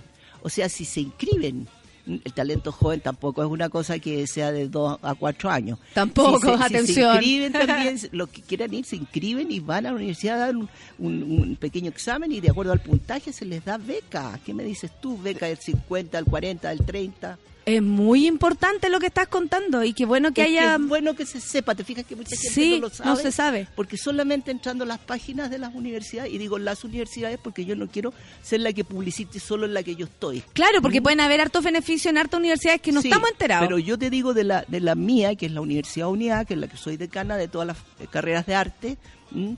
que es maravilloso porque tengo danza, Tengo toda la gente loca. ¿Has visto cosas más? Qué Los marginados. Danza, música, teatro, eh, audiovisual, cine, televisión, guiones, digital, todo, todo, todo metido Qué ahí. maravilla. Entonces, cuando se Mm. junta la facultad, eh, eh, yo digo que la universidad no se puede quedar dormida porque tiembla todo, porque nosotros somos los revoltosos. Absolutamente, los que meten Los ruido. Eh, Anita Rips está aquí con nosotros, bueno, para enseñarnos un montón de cosas, estamos todos muy felices, pero también para contarnos que hasta el 19 de noviembre va a estar con el desmontaje de los Pereira, esta obra que además se va a dar el día de elecciones, una vez después que todos vayamos a votar, pueden ir, ir a evadir, a celebrar, espero que no, a, a estar contentos eh, y por supuesto a celebrar el, el- el sentido cívico nomás de pararse de su casa y elegir. Pero está con esta obra eh, a las 8 de la noche de jueves a sábado, y, el domingo, a las 7. Yo digo que lo van a pasar bien, se van a encontrar con un grupo entretenido, gente conocida. Tiene un para ustedes de ritmo la- un ritmo vertiginoso la vertiginoso. obra. Gente conocida para ustedes de la televisión también. Eh, les voy a contar algo bien bonito. Fíjate que mi pareja es un ex chico de Amango en la obra. Hasta ahí los dejo metidos. Vayan. Ahí nomás Y yo quedaron. estoy pre- pe- perdidamente enamorada de él y enamorada de todo el elenco, que son todos maravillosos, la Catina, el Coche, el Mario, no Álvaro, el director más loco que la mía, chicas, para que les digo. Es muy gracioso. ese Qué loco. suerte, qué suerte tener la Una posibilidad de, de ir como encontrando ese, ese, esos grupos de gente que te, te estimula, te Sí. inspira, eh, Y como enco- tú y ahora. encontrar gente joven tan talentosa, la Valentina, tú- tú- trabajar con gente tan talentosa, joven, es, es Es un realmente una motivación enorme. Uno dice, pucha, pucha, si hay que seguir haciendo cosas. Ay, Ana, pero yo, te estoy, yo estoy segura que todas esas personas cuando llegan a su casa después de trabajar contigo dicen qué suerte tengo de haber trabajado en el mismo espacio con Ana Reeves. Créeme que eso para los que estudiamos actuación, después tratamos de hacer lo nuestro, eh, estar frente a ti, compartir tu y que tú compartas tu, tu conocimiento para nosotros. Y lo digo porque lo digo en serio, te lo digo en serio desde el alma esta mañana, eh, es un honor porque personas como tú han hecho crecer la comedia, que para mí por lo menos es algo importante, y la actuación y el sentido de llegar al escenario a, a decirnos algo, que Sí, ¿no también hace que todo funcione. Pero no, no digáis así porque yo voy a hacer, ¿cómo se llamaba la cosa? Pipí especial. El, pipí especial y te voy a meate. Estamos- Se me venir vamos el a- especial. Oye, tengo una amiga que me pidió que le mandara saludos así como en las épocas antiguas y me puso que antigua, la pie espejo. Pie espejo, si estáis escuchando, te mandé saludos, así que para que no le sin más y anda al teatro. Te mandamos ¿Ya? saludos, anda al teatro. Gracias, Ana Rips, por Oye, haber estado esta mañana. Tienen que ir al teatro, de Tenemos verdad. que ir a ver esta obra y sí, a mí me está dando el tiempo, así que estaba mirando acá de 8 eh, a las 8 de la noche, jueves, viernes y sábado y el domingo a las 7 para que compren sus entradas en Matucana 100, el desmontaje de los Pereira con la actuación de un grupo maravilloso como nos cuenta Lo Ana van a Rips pasar y además de la propia bien, que además tan cómo no se va a pasar Puede a bien? dos lucas. ¿Qué vale dos lucas ahora? Imaginen, nada. Imagínense el cuerpo entero mío por dos lucas. Imagínense. Santa María Virgen. a propósito del mes de María. Uy, verdad que empieza el mes de María. Desacralizada, ¿viste? Un honor haber estado con usted No, esta Un mañana. placer estar contigo y felicitaciones. Y cuando quieras subo la escalera. Ay, qué bueno, qué lindo Gracias lo que nos acaban de decir. maravillosos. 11 con 2 y nos vamos. Qué gran mañana. Vamos a escuchar música y nos vamos. ¿Se pasaron? Qué linda mañana. Siempre es así las mañanas feministas del Café con Nata. Chao.